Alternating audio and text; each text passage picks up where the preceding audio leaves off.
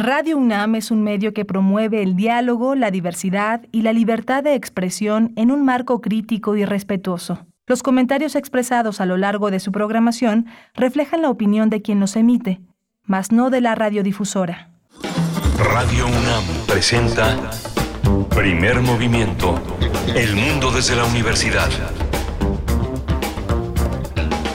Martes 7 de junio de 2022. Muy buenos días, estamos en primer movimiento. Son las 7 con 4 minutos la mañana, en la mañana de este martes. Les saludamos, les saludamos desde Ciudad de México. Transmitimos en vivo por el 96.1 la frecuencia modulada, el 860 de AM y en www.radio.unam.mx. Igualmente nos enlazamos durante esta hora muy temprano para Chihuahua a las 6 con 4.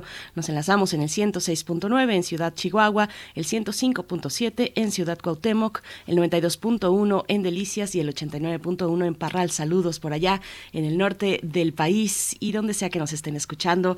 Todo el equipo listo en sus puestos. Rodrigo Aguilar está en la producción ejecutiva, Violeta Berber en la asistencia de producción, Arturo González esta mañana en los controles técnicos en la operación de la consola y Tamara Quiroz en redes sociales. Mi compañero Miguel Ángel Quemain, como siempre, esta mañana detrás del micrófono. Buenos días, Miguel Ángel, ¿cómo estás? Hola, Berenice, buenos días, buenos días a todos, buenos días amigos de Chihuahua, Ciudad Delicias, Ciudad Parral y la gran ciudad Cuauhtémoc con su propia programación, haciendo comunidad en este en esta mañana de 7 de junio.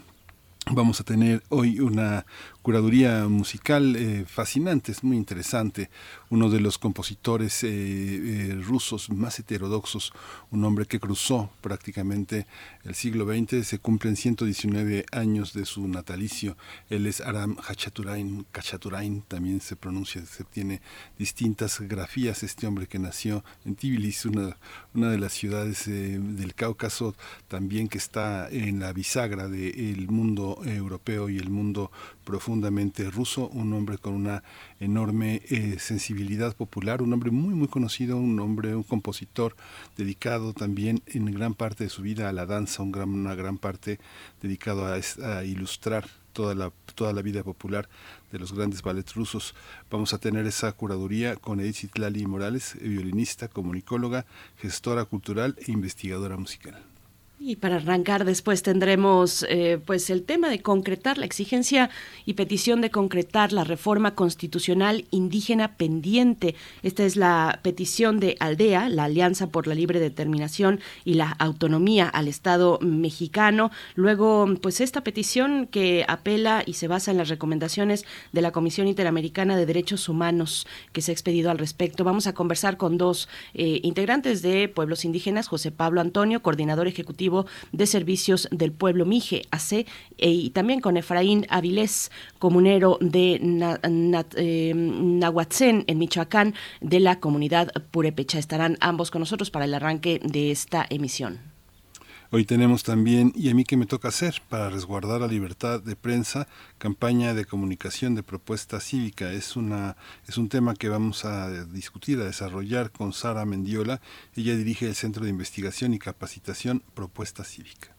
Y es que hoy es el día de la libertad de expresión. Muy temprano, bueno, eh, está ahí la columna de Zoe Robledo que escribe que este día, este día se recordará como aquel que la seguridad social dejó o dejará de ser un anhelo para los periodistas que trabajan por su cuenta. Es lo que ha escrito en su columna mm, Zoe Robledo, en su columna En Milenio. Pues bueno, vamos a tener ese acercamiento desde propuesta cívica y después tendremos con Saúl Escobar Toledo en la nota internacional. Eh, nos propone un tema, la confusa política comercial de los Estados Unidos. Saúl Escobar Toledo es profesor de estudios históricos de Lina y presidente de la Junta de Gobierno del Instituto de Estudios Obreros Rafael Galván Hoy voy a tener el privilegio de la poesía, de la poesía necesaria.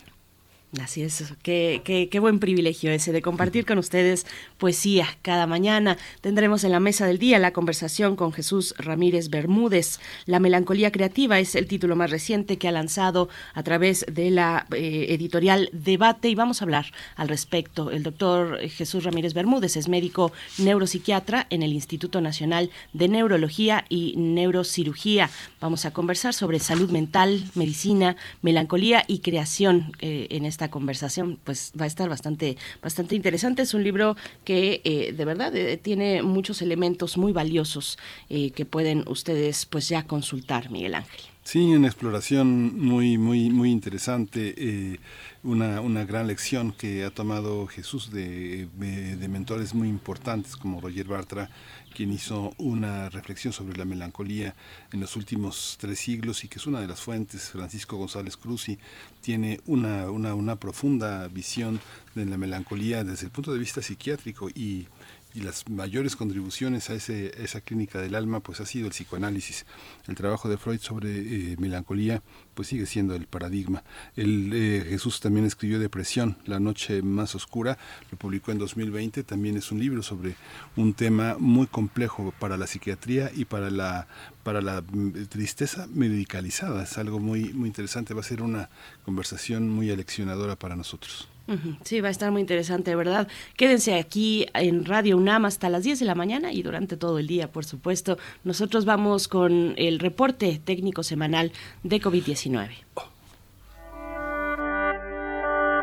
COVID-19. Ante la pandemia, sigamos informados. Radio UNAM.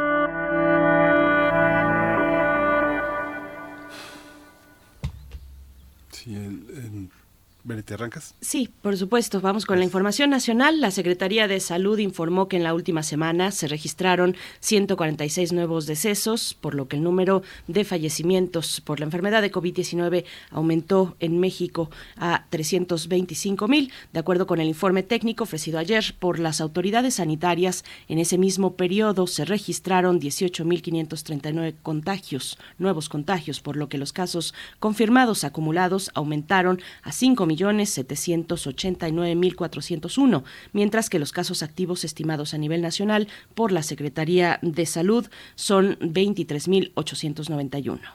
La Organización Panamericana de la Salud alertó hace algunos días que ante un incremento de 75% en los casos de COVID-19 en México, las autoridades sanitarias deben estar atentas a los posibles efectos causados por próximos eventos climáticos en la región, los cuales podrían provocar una crisis en materia de salud.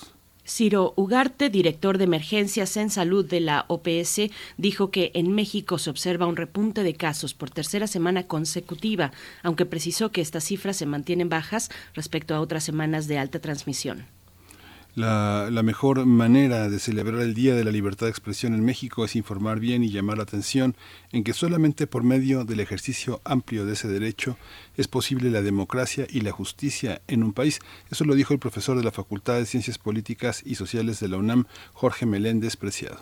En el marco del Día de la Libertad de Expresión en México, que se conmemora este martes 7 de junio, el también periodista señala que no solo se, cumple siempre, que no se cumple siempre, por lo que hay que pelear por él diariamente. No se trata de una garantía que se, se otorgue en la ley, que queda establecida y todos contentos. Hay que luchar para lograrla, ya que solo en algunos medios de comunicación hay auténtico ejercicio de este derecho. Aunque el gobierno ha emprendido acciones como el mecanismo de protección para personas defensoras de derechos humanos y periodistas, Jorge Fernández Meléndez consideró que no ha traído muchos cambios, por lo que es necesario que comunicadores, informadores y reporteros se agrupen para tratar de resolver sus problemas y defender sus derechos.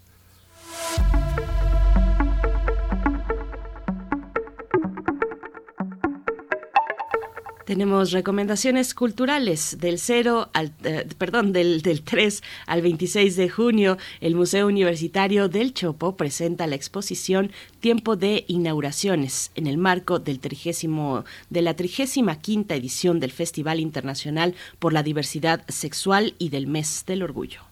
Esta muestra tiene una exploración de la lucha a favor de los derechos de la comunidad LGBT y más, y los cambios que se han registrado desde entonces, así como rendir un homenaje al trabajo de José María Covarrubias y el Círculo Cultural Gay a través de una serie de materiales extraídos de los archivos del Museo del Chopo, Altarte AC y registros personales.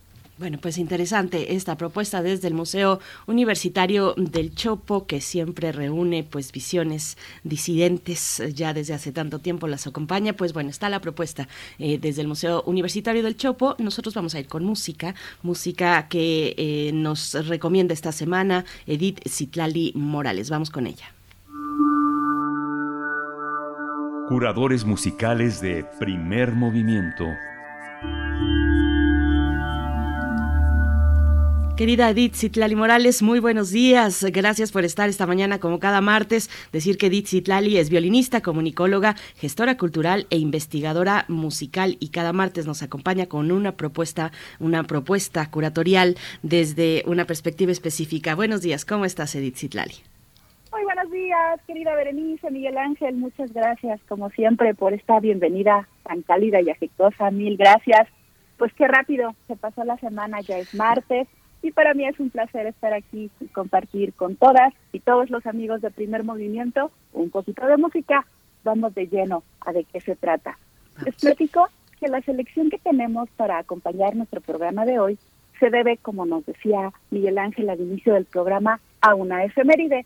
El día de ayer, 6 de junio, pero hace 119 años, nació Aram Hashaturian, reconocido músico y compositor de origen armenio. Así que la lista está construida por obras compuestas por él.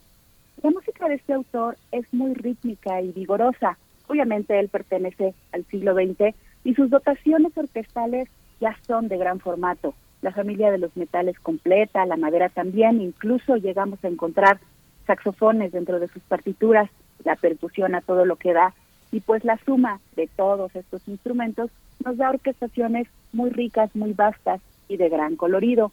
Él estuvo particularmente interesado en las melodías folclóricas de su región y muchos de sus trabajos están basados en este folclore y danzas tradicionales armenias. Entonces, hoy escucharemos cinco extractos de diversos trabajos que son muy grandes, entre ellos, por ejemplo, el tercer movimiento, obviamente, de su concierto para violín, el cual fue dedicado e interpretado por primera vez por David Oistrakh. Les traigo el tercer movimiento, un alegro vivace, y aquí destaco que la versión que escucharemos es precisamente a Oistrakh tocando bajo la batuta del propio Hachaturian. De este momento del concierto disfruto mucho que si bien es cierto es un movimiento muy rápido, veloz, pasa, pasa muy rápido, me gusta mucho la frescura y, por decirlo de alguna manera, como pureza del sonido de Oistrakh. Al inicio, cuando entra el violín solista, podrán percibir esto que les, que les comento. También tendremos un vals, el vals de Mascarada. Este extracto forma parte de la música incidental de la obra del mismo nombre de Mikhail Lermontov. Se interpretó por primera vez en 1941 y yo creo que el vals es uno de los momentos más brillantes de esta partitura. Es de una, yo pienso que es como de una rara belleza, porque es una mezcla entre melancolía, este vals está escrito en tono menor, y grandiosidad. Pues Khachaturian juega muy muy bien con la armonía de una manera cromática. A mí me hace sentir que gira y gira y gira y gira y crea una elegancia maravillosa. Espero que la disfruten. Este compositor armenio es famoso también, eh, nos, nos, lo compartía Miguel Ángel hace un momento, por sus ballets. Uno de ellos, Spartacus, y uno de los momentos más recordados de esta obra es el adagio, el adagio de Spartacus. A diferencia de todas las otras obras que escucharemos hoy, este extracto es muy romántico. El tema que es interpretado, el, el, tema central del ballet, del adagio, perdón, que es interpretado primeramente por el oboe, es de una gran dulzura y de una belleza exquisita. El otro ballet es precisamente con el que Hachaturian consiguió reconocimiento internacional, se llama Gallané. Y él mismo realizó tres suites orquestales.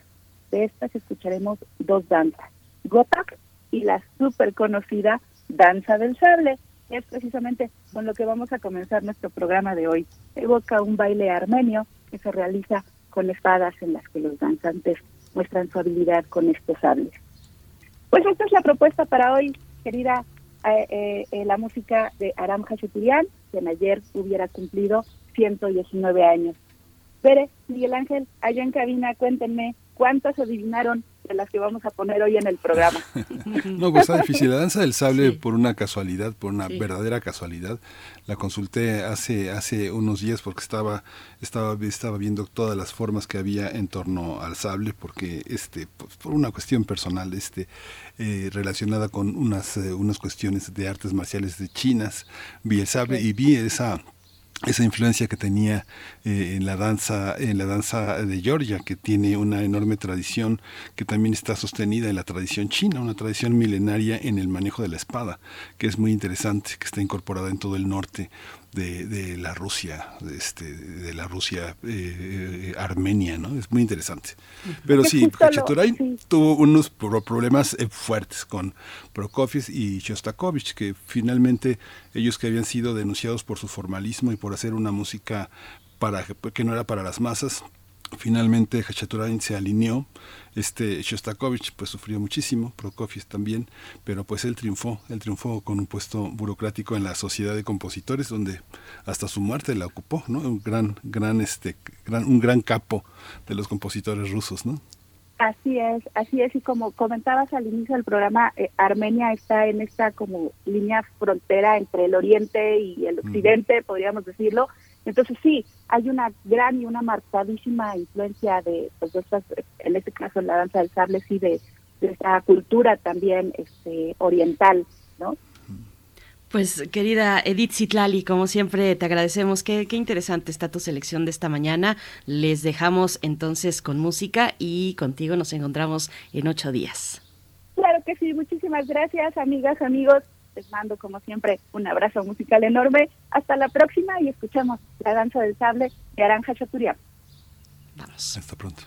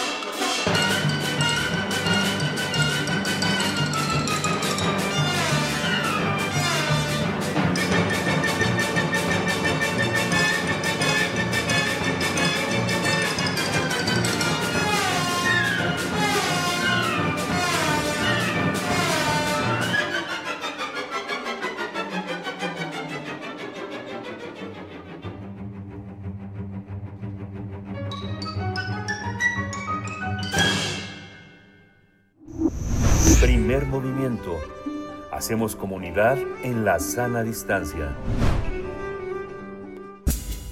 Libertad. Seguridad. Salud. Identidad. Alimentación. Libre desarrollo de la personalidad. Educación. Pensar nuestros derechos humanos. La discriminación estructural que padecen los pueblos originarios es consecuencia, por ejemplo, de un marco legal que les niega su condición como sujetos plenos de derecho y que facilita el despojo de sus territorios. Por esta razón, la Alianza por la Libre Determinación y la Autonomía, ALDEA, reitera el llamado al gobierno de Andrés Manuel López Obrador a cumplir con las recomendaciones internacionales y concretar la reforma constitucional indígena. Es eh, importante que recordemos eh, que esta iniciativa de reforma constitucional sobre derechos de los pueblos indígenas y afromexicanos que promovió el actual gobierno y con el respaldo de una importante base social comunitaria, se presentó por las autoridades de la tribu yaqui al presidente López Obrador desde hace 10 meses. Sin embargo, todavía se encuentra atorada en las oficinas eh, del gobierno sin ser presentada ante el Congreso. Por ello, Aldea hace un llamado a que se agilice su aprobación en el marco de la reciente presentación del informe de la Comisión Interamericana de Derechos Humanos, la CID, sobre el derecho a la libre determinación y autonomía de los pueblos indígenas y tribales. Se hizo hincapié en que dichas comunidades enfrentan obstáculos para el ejercicio de su libre determinación debido a las limitaciones en los marcos jurídicos y políticos nacionales.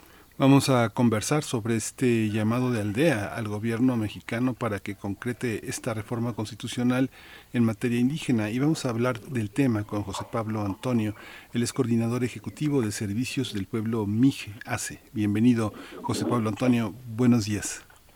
Hola, ¿qué tal? Muy buenos días. Eh, saludos a tu amable auditorio y efectivamente estamos aquí para poder platicar sobre estas actividades que se han hecho en el marco de la visita académica de la relatora especial de la Comisión Interamericana en eh, México y desde luego aquí en Oaxaca también estuvo presente el día primero de junio. Sí, ahorita arrancamos, Juan José Pablo. Muchas gracias. Gracias, José Pablo. También presentamos a Efraín Avilés, comunero de Nahuatzén, Michoacán, de la comunidad purépecha. Él ha participado como vocero del primer Consejo de Gobierno Comunal cuando el Tribunal Electoral del Estado ordenó la entrega directa de recursos que corresponden a la comunidad para ser administrados por el órgano de, de gobierno comunal. En Nahuatzén se instaló el primer Consejo Ciudadano Indígena después de que la comunidad desconociera al ayuntamiento en septiembre de 2015 y es un gusto. Eh, darte la bienvenida esta mañana. Efraín Avilés, gracias por estar aquí. Hola, muy buenos días. Saludo a todos, eh, a su auditorio, con mi compañero José Pablo, a, la, a sus órdenes. Bueno, pues la pregunta central es ¿por qué está atorada, por qué está atorada esta ley? ¿De qué se han enterado ustedes, José Pablo Antonio? Empezamos contigo, gracias.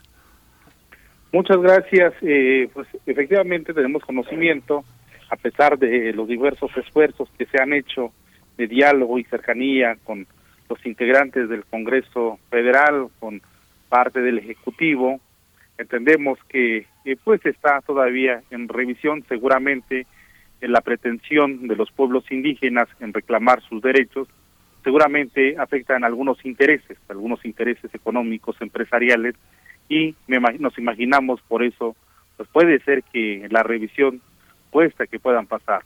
Pues, si bien sabemos que esta propuesta de reforma constitucional es en base a un amplio diálogo que impulsó el Instituto Nacional de los Pueblos Indígenas, pues deben de aprobar la reforma a la brevedad, ya que pues eh, armoniza eh, lo que está en el marco nacional e internacional con los convenios y tratados firmados por el gobierno mexicano, pues para que los pueblos indígenas en el ejercicio de la libre determinación y autonomía pues puedan decidir libremente pues lo que mejor nos convenga como parte de comunidades indígenas de nuestro país. Sin embargo, hasta la fecha eh, vemos lento un avance que eh, pues también esta propuesta de reforma constitucional a nivel federal igual eh, que pues ha sido revisado por una comisión de expertos y expertas en la materia e igual con las comunidades de base quienes están pues trabajando con las comunidades eh, ejerciendo eh, de facto el derecho a la libre determinación. Sin embargo, consideramos necesario pues que se plasme pues en la Constitución Federal. Hay una parte, Efraín Avilés, que bueno, comenta ahora eh, comunero de Nahuatzín, Michoacán, que comenta José Pablo Antonio, qué es los intereses, qué, qué digamos que José Pablo Antonio dice, me imagino, pero ¿qué, qué, qué hay detrás? ¿Quiénes son las empresas que son afectadas? Hay, alguien llega con unos tractores y dice, las comunidades no tienen tractores, entonces vamos a explotar esta tierra porque yo tengo las herramientas, pero aparece la ley. ¿Quiénes son las figuras afectadas en esta, en esta iniciativa? ¿A quiénes identifican ustedes que el gobierno federal puede estar protegiendo? Sí, claro. Bueno, me, me gustaría poner eh, como ejemplo lo que sucede en nuestra en nuestra comunidad y creo que es en gran parte de la región del estado de Michoacán donde esta ley que estamos impulsando que estamos exigiendo que se se eh, haga que se haga realidad que cumpla con esa deuda histórica que tanto hablan pues se refiere precisamente a sus intereses, mi compañero José Pablo, en relación a, a, donde se sienten afectados grupos empresariales. Nuestra región es muy conocida por el cultivo de aguacate. Esta situación ha generado el interés de muchas personas para ampliar estas huertas y están devastando nuestros bosques. Nosotros como defensores de tierra y territorio estamos cuidando precisamente que, no se vulneren nuestros bosques, que no se dañen. Sin embargo, eh, ese poder que tienen estos grupos empresariales han venido recorriendo sus eh, territorios de, siembra, sus terrenos de siembra, y están afectando directamente a nuestras comunidades originarias. Esto, pues, eh, nos complica mucho la defensa de nuestro territorio, el hecho de que no exista un marco jurídico que nos, que nos permita tener esa representación como sujetos de derecho público y hacer este, esta defensa más efectiva ante los diferentes órganos de justicia.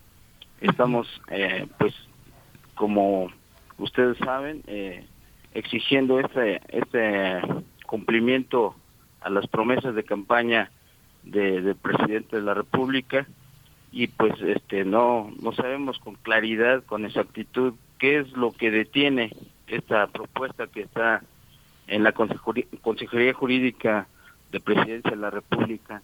Asimismo, pues eh, nos gustaría tener el, el, conocimiento pleno de tanto de la Cámara de Diputados como de Cámara de Senadores que pues de palabra han mostrado voluntad, pero en los hechos vemos que, que es otra situación. Eh, gracias, Efraín Aviles. Eh, José Pablo, pues también que nos puedas contar desde tu mirador, desde el lugar en el que te encuentras, eh, en el que eh, realizas este trabajo político en favor de las comunidades y los pueblos originarios. Bueno, esta cuestión de aquellos intereses pues privados que impiden el avance de la reforma, la detalla, la detalla la Comisión Interamericana de Derechos Humanos en sus recomendaciones y sus conclusiones. Hace pues una explicación interesante, interesante y puntual sobre cuáles son los obstáculos y está ahí pues precisamente controles, eh, bueno, o, mm, prioridades contrarias a los derechos y los intereses de los pueblos, sus tierras, sus territorios. Eh, cuéntanos un poco pues cómo, cómo se ve desde el lugar en el que, en el que tú te encuentras esta cuestión. Pues efectivamente hay una, eh, una, una realidad que refleja el informe de la Comisión Interamericana de los Derechos Humanos al plantear que eh, que uno de los obstáculos para el ejercicio pleno de la libre determinación en las comunidades indígenas, uno es el marco legal, como bien lo decíamos, no hay un reconocimiento pleno de la libre determinación y autonomía. Y creo que más se conflictúa es, este derecho cuando los, las comunidades eh, eh, se disputan el territorio, cuando por una parte el Estado dice que es propietario de, los bienes nacionales, de las aguas, las tierras, y por otro lado el propio 2 constitucional eh, hace referencia también de que eh, lo, los primeros dueños que tienen que aprovechar, usar y disfrutar de estas tierras pues son las comunidades indígenas. Y yo creo que el marco internacional lo plantea claro, por eso se, tendría que hacer la armonización.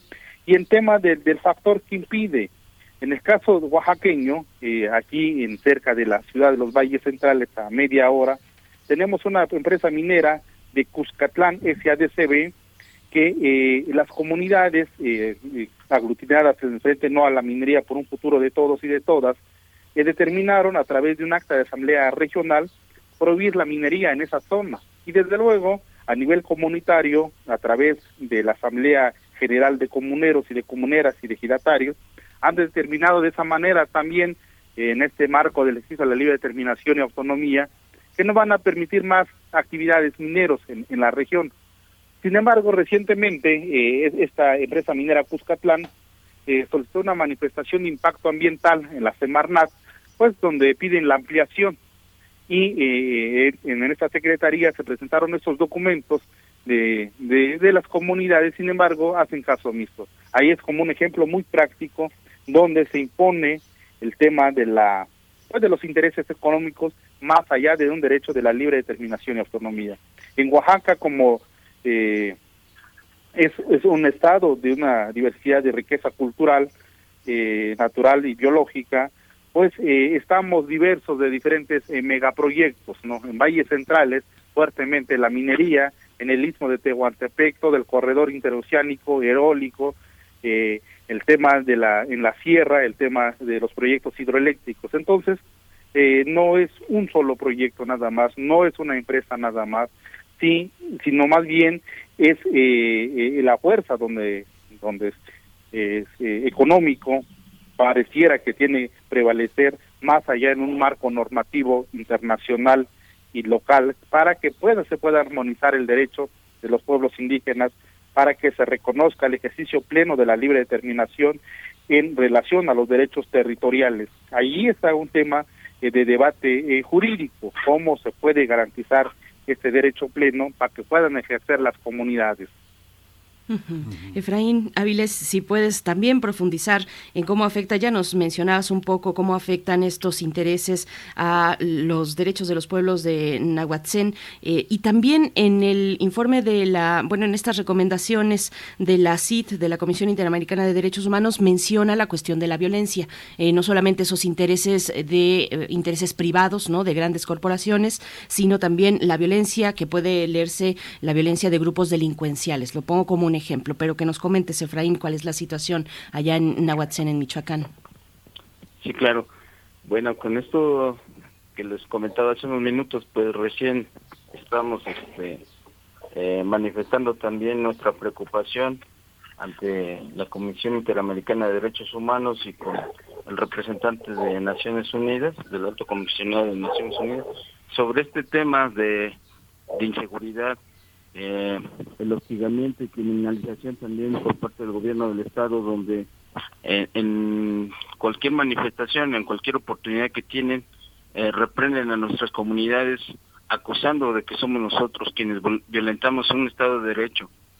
Sin embargo, pues eh, es una realidad que los grupos delictivos fortalecen estos grupos empresariales o, o que están directamente coludidos para generar ese miedo y que vayan recorriendo sus, sus espacios de dominio. Entonces, pues compromete la seguridad y la integridad de los pobladores de las diferentes comunidades que estamos en defensa del territorio. Eh, leímos en el, informe que presentó la, comisionada Esmeralda Rosemena sobre esta exigencia, esta recomendación que hace al Estado mexicano para que blinde a las comunidades, que fortalezca el tema de seguridad y que pues hace necesario también que, sea una coordinación en, en, las instituciones de seguridad para con las comunidades y que tengan este pues mejores condiciones para defender la tierra y el territorio. Hay, una, hay un aspecto eh, eh, eh, que Aldea tiene, la Alianza por la Libre Determinación y la Autonomía tiene con las autoridades locales. ¿Cómo, cómo están en ese, en ese terreno? ¿Cómo ha sido la lucha para que esta iniciativa ya cobre una dimensión material? ¿Cómo ha sido también esta lucha? Porque da la impresión de que las empresas son favoritas del gobierno en turno, pero eh, es compleja la situación en distintos estados. En algunos son favoritas del presidente municipal, del gobernador, de los grupos delincuenciales, como el caso del aguacate, ¿no? ¿Cómo, cómo, está, esta, cómo está este mapa, eh, José Pablo Antonio? varía, yo creo que varía, depende de la intensidad de pues de la de las pretensiones en las comunidades no hay hay eh, en comunidades eh, que están en resistencia o en defensa de su tierra su territorio pues siempre eh, no hay una buena coordinación interinstitucional entre los tres niveles de gobierno no por un lado el gobierno local o comunitario varias están a, favor de las propias comunidades no que hacen pues este, este puente de comunicación entre el Estado y la comunidad. Sin embargo, eh, hay siempre hay condicionantes. En el caso oaxaqueño, las autoridades municipales, eh, que es la parte administrativa, siempre eh, están sujetas o, o, este miedo del condicionamiento de los apoyos o los recursos municipales o federales, estatales o federales, ¿no?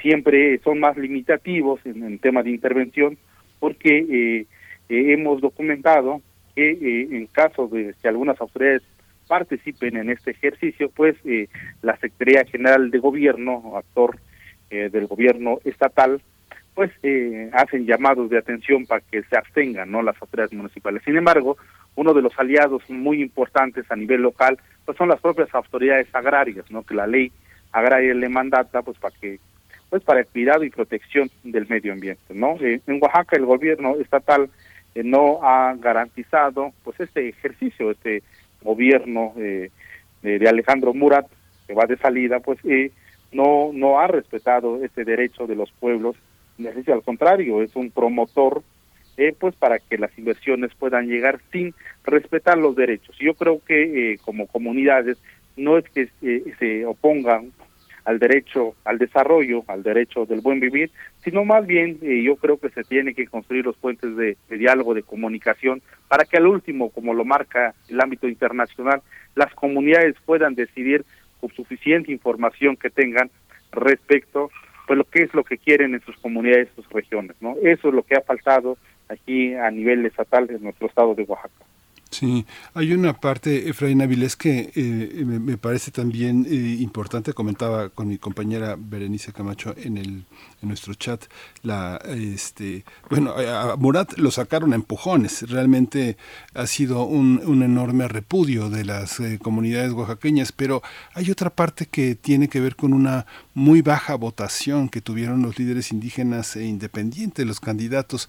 Pareciera que hay una parte de nuestro México que le importa muy poco el sentido profundo de la argumentación indígena sobre los territorios, sobre su inscripción en la defensa de derechos humanos y sobre su inscripción en la defensa del medio ambiente en el mundo, en el plano internacional. ¿Cómo lo, cómo lo observan, Efraín? ¿Cómo observan esta parte de la propia comunidad donde viven, la gente con la que se topan todos los días, la gente que llaman en Chiapas de razón, ¿no? Esta parte, ¿cómo, cómo conviven? Cómo, ¿Qué lección eh, eh, vivimos en estas elecciones y en las elecciones pasadas? ¿Cómo, está, ¿Cómo estamos en el terreno indígena? Frente al interés nacional de la gente mestiza. Sí, bueno, eh, la reciente elección creo que eh, habla mucho, no solamente en tema de renovación de autoridades, pero me parece que, la lectura que, hay desde las comunidades indígenas es precisamente ese hartazgo, esa falta de credibilidad en nuestros representantes, en las autoridades, que campaña tras campaña eh, hablan sobre sobre saldar esa deuda histórica. Sin embargo, pues no no hacen efectiva su palabra. Vemos desde eh, mismo Presidencia de la República que eh, cuando tiene esa oportunidad de, hablar, de resarcir la, la, deuda histórica, pues no, no pasa de eso, de, solamente ser palabras. Si algo lastima a las comunidades originarias es precisamente la simulación, es eh, el hecho de que tienen un discurso que quiere acercar a las comunidades originarias, pero en los hechos la realidad es otra. Eh, creo que esta elección, pues precisamente habla de, de esto, de que no hay credibilidad, ya no hay esa confianza de las comunidades originarias con el con el ámbito político, con los funcionarios públicos. Eh, esto ha originado que también pues eh, busquemos otras alternativas, otra forma de organizarnos y convertir este pues nuestra necesidad en una forma más organizada de, exigir nuestros reclamos, nuestros derechos.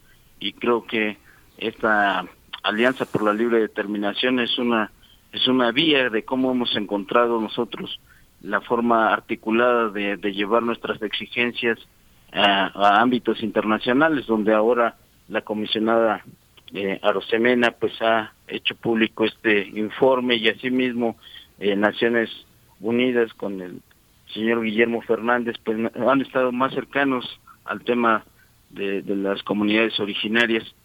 Eh, entendemos de que vendrá pronto una renovación del gobierno federal y tendrá que, que poner mayor atención al tema indígena. Confiamos en que también esta esto que recién sucede pues haga conciencia en, en, eh, las ciudades, en, en, los pueblos este, pues que tienen eh, comunidades indígenas, personas afromexicanas, pues que, que deben de ser, de ser solidarios al tema y a las exigencias de las comunidades originarias. Y una cuestión para, para ambos, también para enmarcar todo, todo este, eh, todos estos elementos que nos comparten. Eh, José Pablo, empiezo contigo eh, sobre el derecho a la consulta, porque imposible es respetar la libre determinación de los pueblos si no hay diálogo, si no hay consulta. Les pregunto qué, qué caracterizaría, a, bajo qué términos una consulta de las, a las comunidades, pues que respete sus formas de organización, sus formas de decisión. Es un pendiente importante. José Pablo, por favor. Sí, efectivamente lo que se ha planteado en diversos espacios eh, y encuentros entre comunidades, autoridades y espacios de diálogo con el gobierno estatal y federal, inclusive con las empresas, eh, pues en el tema en materia de consulta es, es, un derecho internacional, pues que se tendría que cumplir desde un inicio, ¿no? Desde un inicio, como como lo marcan desde el momento cuando están diseñando algún proyecto o un programa que va a afectar a los pueblos indígenas. Desde ese momento tendrían que estar participando para que se puedan diseñar desde la forma cómo se va a implementar y posteriormente eh, comenzar con los diálogos previos como que, que, lo marca la fase de la consulta indígena para que eh, se generen los mínimos acuerdos, cómo se tendrán que hacer los mecanismos, que los pueblos conozcan la información suficiente, veraz y con un lenguaje fácil eh, sin, sin tener tanto tecnicismo y posteriormente pues que las comunidades lo puedan estar eh, dialogando, lo puedan estar deliberando, que se conoce como la fase deliberativa de la consulta, lo puedan eh, con sus propios instancias, con sus propios asesores, sus propios medios, puedan tratar de entender, de dialogar ellos mismos el, sobre el tema que se esté dialogando. Sin embargo, aquí en, en Oaxaca lo que hemos observado como parte de Servicios del Pueblo Mije, hemos estado siguiendo muy de cerca eh, a la consulta que se llevó aquí en los valles centrales para modificar un decreto de veda de 1967.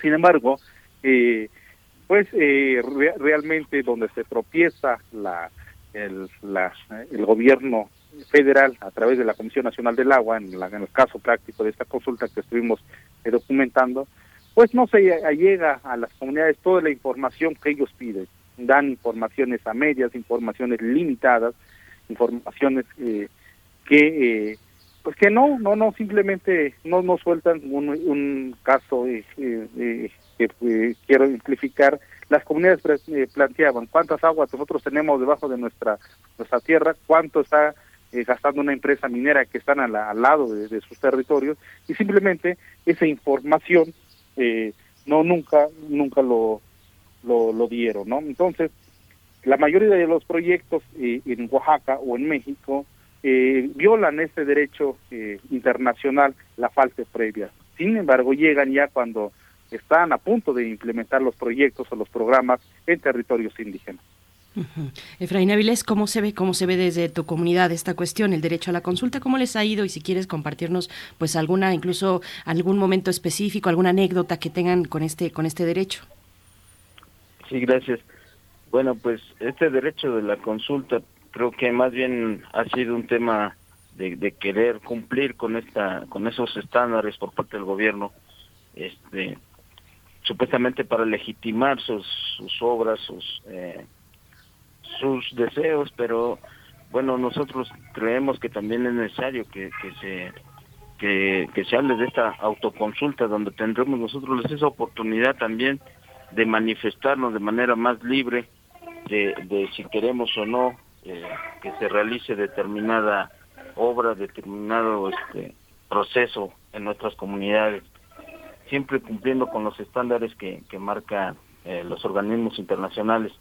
En el caso concreto de nuestra comunidad y en las comunidades de nuestra región, eh, ha sido pues eh, una constante el hecho de que para solicitar el, acceso eh, de manera directa al recurso que corresponde a nuestras comunidades, sea ahora el Instituto Electoral del Estado de Michoacán quien realice estas consultas. Sin embargo, pues vemos siempre pues esta oportunidad que tienen los grupos delictivos y los grupos de poder para poder manipular y sesgar eh, el resultado de una consulta. Eh, es necesario que, que esté pues en el marco normativo federal una, una eh, claridad sobre el tema de la consulta. Sabemos que desde hace algunos meses eh, de Cámara de Diputados salió pues una, una ley de consultas, sin embargo pues ahora en Cámara de Senadores está atorada, sabemos que pues hay buena intención por parte de la presidenta de, la Comisión de Asuntos Indígenas la senadora Xochil Gálvez, pero que, que no hay pues una claridad de, en por qué está este, pues eh, detenida esta esta iniciativa de ley.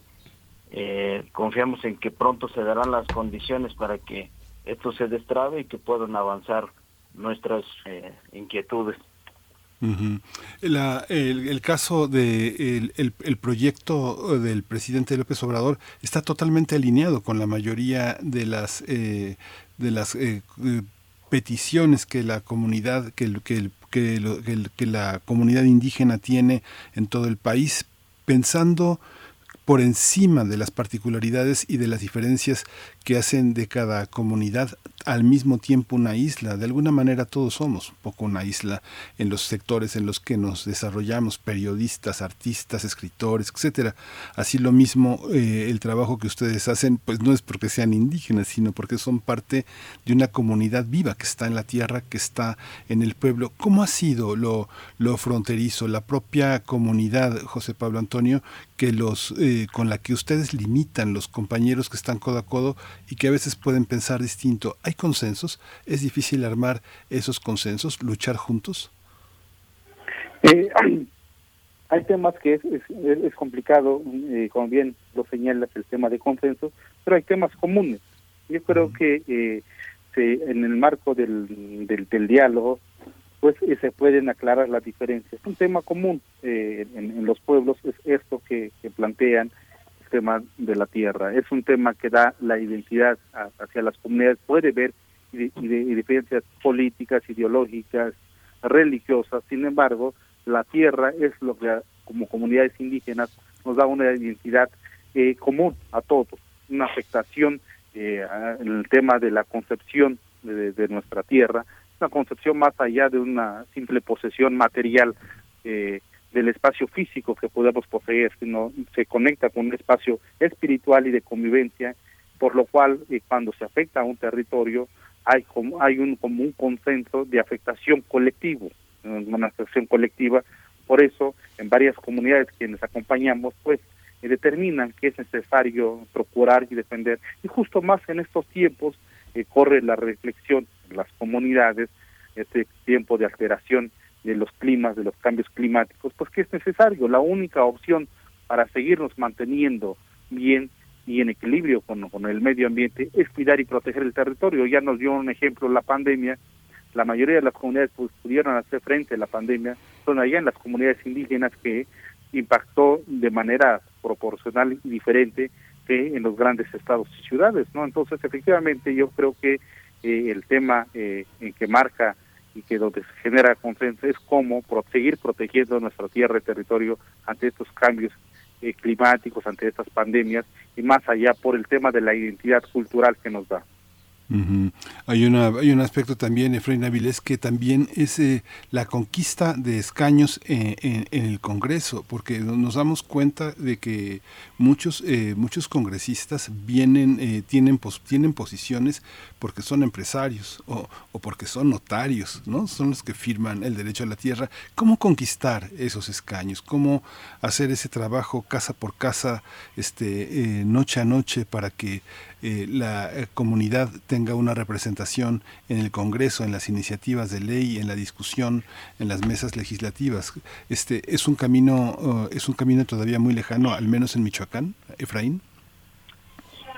Sí, bueno, resulta difícil poder eh, lograr, poder alcanzar un espacio en, en, los lugares legislativos, ya sea en el Congreso local o en el Congreso federal, es, es complicado. Sin embargo, confiamos en que esta concientización que están realizando nuestras comunidades a, que tengamos una representación más efectiva desde nuestras comunidades, pues debe empujar para que precisamente se logren esos espacios eh, en, donde se, se tiene que eh, hacer efectivos nuestros derechos. Eh, vimos complicado un escenario donde, eh, así como, como ha marcado esta tendencia de, de, un gobierno encabezado por un partido político, donde prácticamente ya tiene 20 estados de la República, será eh, un reto también para eh, las ciudades poder tener alternancia y, diferencia de, de opinión. sin embargo, pues será la organización quien nos saque adelante estos espacios eh, como, como lo es Aldea, donde se puedan concientizar, no que desde ahí salgan eh, nuestros funcionarios o nuestros representantes, sino que sea a través de la concientización, como cómo hacer ese llamado a las personas que, que tengan pues esa eh, capacidad de, de representarnos en nuestros espacios para legislar. Bien, pues eh, les, les agradecemos esta, eh, eh, pues estas reflexiones, esta serie de reflexiones. José Pablo Antonio, Efraín Avilés, nos queda tiempo para que pues nos cuenten cómo, cómo le seguimos la pista a Aldea en esta petición que hacen al presidente de la República de concretar la reforma constitucional indígena, de acelerar lo que ya empezó con la tribu yaqui hace pues el año pasado. José Pablo Antonio, si nos puedes compartir las vías tal vez de seguimiento, de contacto en redes sociales para pues estar pendientes de lo que publica Aldea? Pues eh, gracias, está la página de la Alianza por la Libre Determinación, página de Facebook, igual en el Twitter, eh, igual los pueden encontrar como Aldea, donde se están eh, publicando todo el contenido, todos los trabajos que se están impulsando en los diferentes estados de la República Mexicana. Pues muchas gracias. Gracias a ambos. José Pablo Antonio, coordinador ejecutivo de servicios del pueblo Mije AC. Gracias por esta, por esta participación esta mañana. Muchas gracias y que tengan un excelente día. Igualmente. Efraín Avilés, eh, también muchísimas gracias por estar con esta presencia y estas reflexiones. Efraín Avilés es comunero de Nahuatzén, Michoacán, de la comunidad Purepecha. Efraín, muchas gracias. Sí, gracias a ustedes. Gracias por la oportunidad de compartir pues, estas reflexiones y estas necesidades. Gracias. Muchísimas gracias. Pues vamos a ir con música, vamos a ir con música de la curaduría de Edith Itlali Morales. Lo que vamos a escuchar ahora es el Vals de Mascarada, esta obra de los años 40, de 1941, que escribió para esta pieza dramática de Mijail Montov, la llamada Mascarada. Este es el tema, es el número más popular del Vals. Vamos a verlo.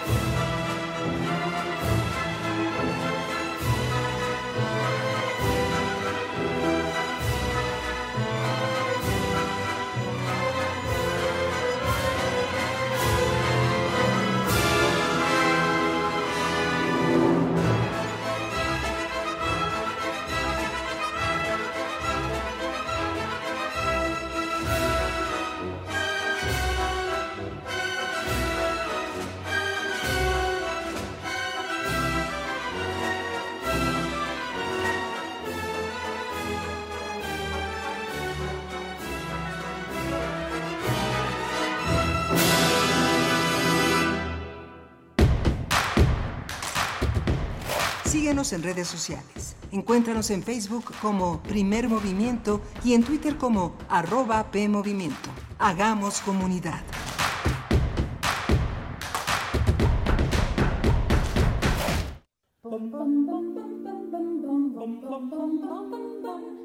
Música contemporánea interpretada a través de la voz de las mujeres. Un deleite para los oídos. En su 85 aniversario, Radio UNAM trae para ti Ensamble Femenino Solo 4, Universos Sonoros.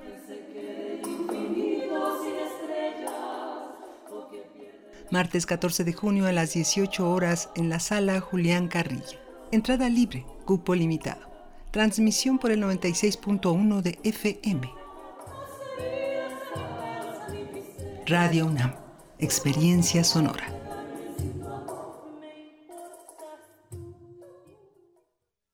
Nuestra obligación es mirar al futuro, imaginar el futuro de México, definir el futuro de México, hacer el futuro de México. Para eso estamos aquí. Nuestro camino es claro. El futuro es naranja. El futuro es movimiento ciudadano.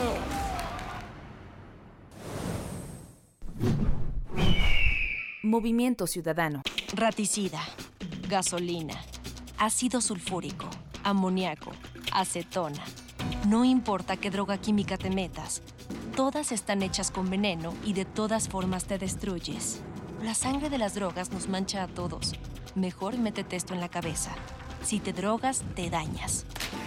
Si necesitas ayuda, llama a la línea de la vida.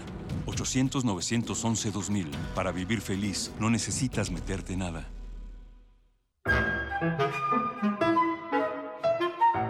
Querida audiencia madrugadora de testimonio de oídas, sigamos escuchando y develando hacia dónde nos lleva la música nueva y su quehacer sonoro. Martes y jueves, 1 a.m. por ambas frecuencias. Retransmisión sábados y domingos a la misma hora por frecuencia modulada. Radio UNAM, experiencia sonora.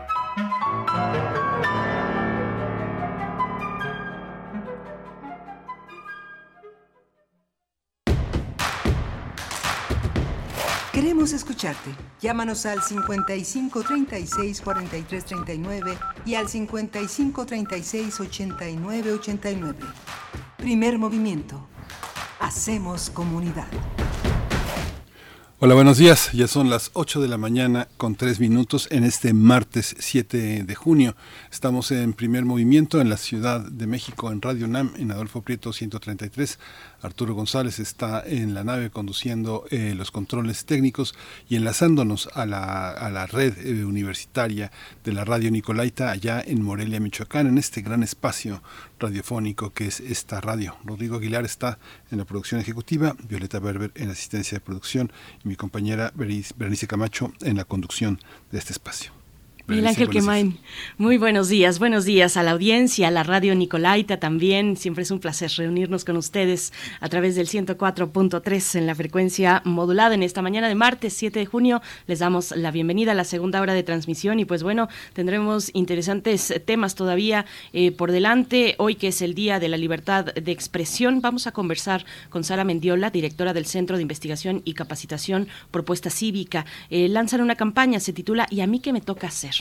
Para resguardar la libertad de prensa, una campaña mm, de comunicación eh, de propuesta cívica que tendremos en los detalles y en la revisión de lo que significa la libertad de expresión y libertad de, prensa en, en nuestro país. Así es que interesante esta propuesta, Miguel Ángel.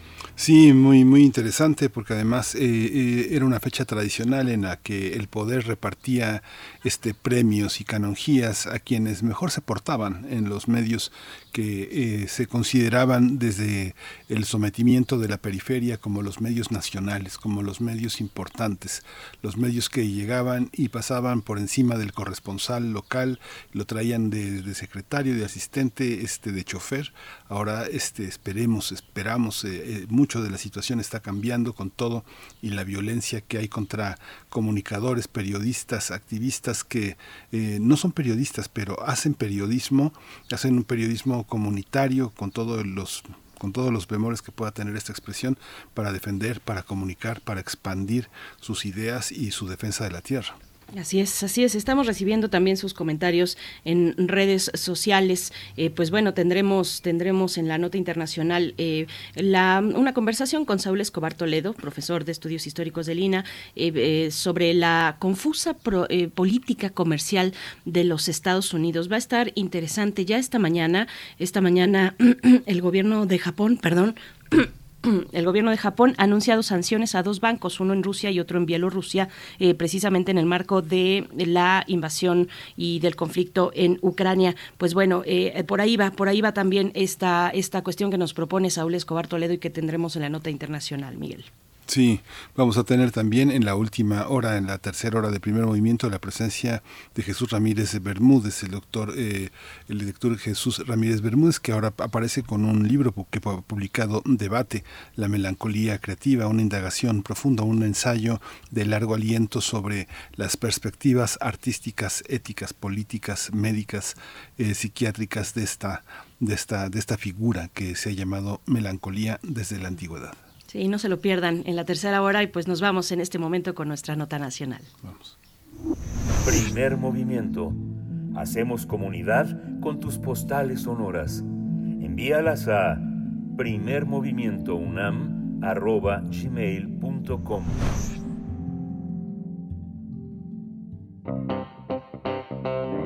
Nota Nacional 11 periodistas han sido asesinados en lo que va del año y desde 2006 a la fecha han sido ejecutados más de 140 periodistas, desaparecido al menos a 20 comunicadores.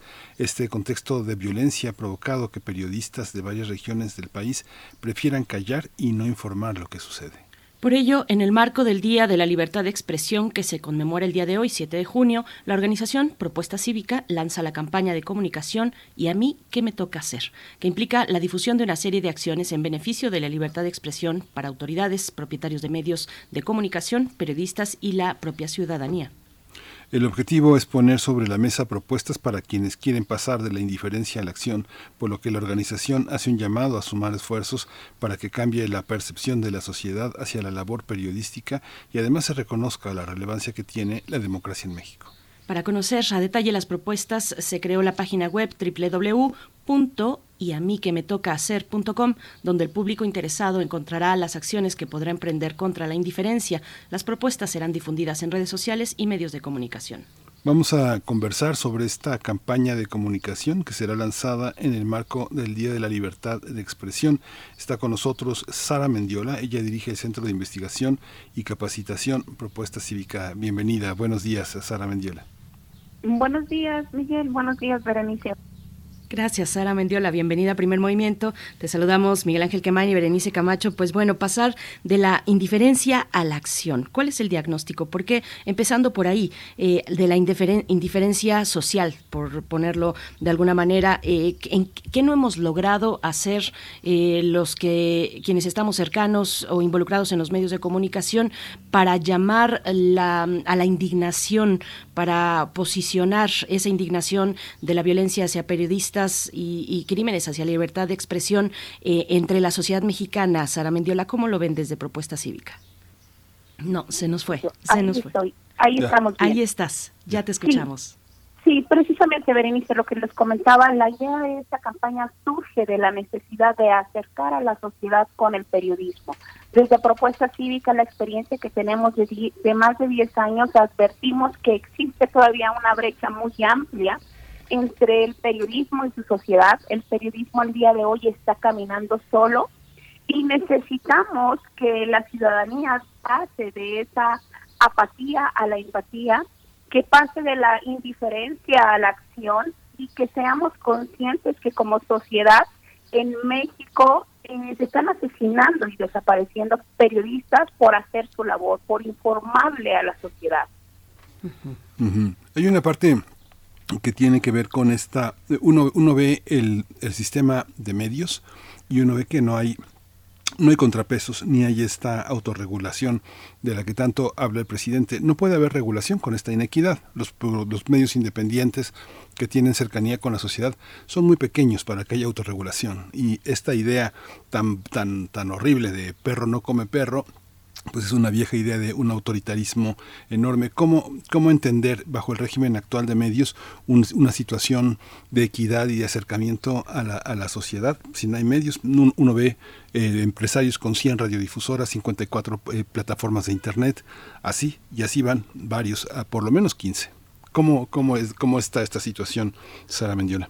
Sí, justamente queremos romper ese discurso, queremos construir un contradiscurso que ha construido el actual gobierno, un discurso desde donde su plataforma, de sus conferencias matutinas, está agrediendo constantemente al poder y no está al periodismo, perdón, les está señalando como enemigos del poder, como enemigos de la transformación. El periodista que investiga, el periodista crítico, entonces es enemigo y los periodistas en un país, en una democracia, no están ni para ser amigos ni enemigos del poder. Son observadores y críticos del poder.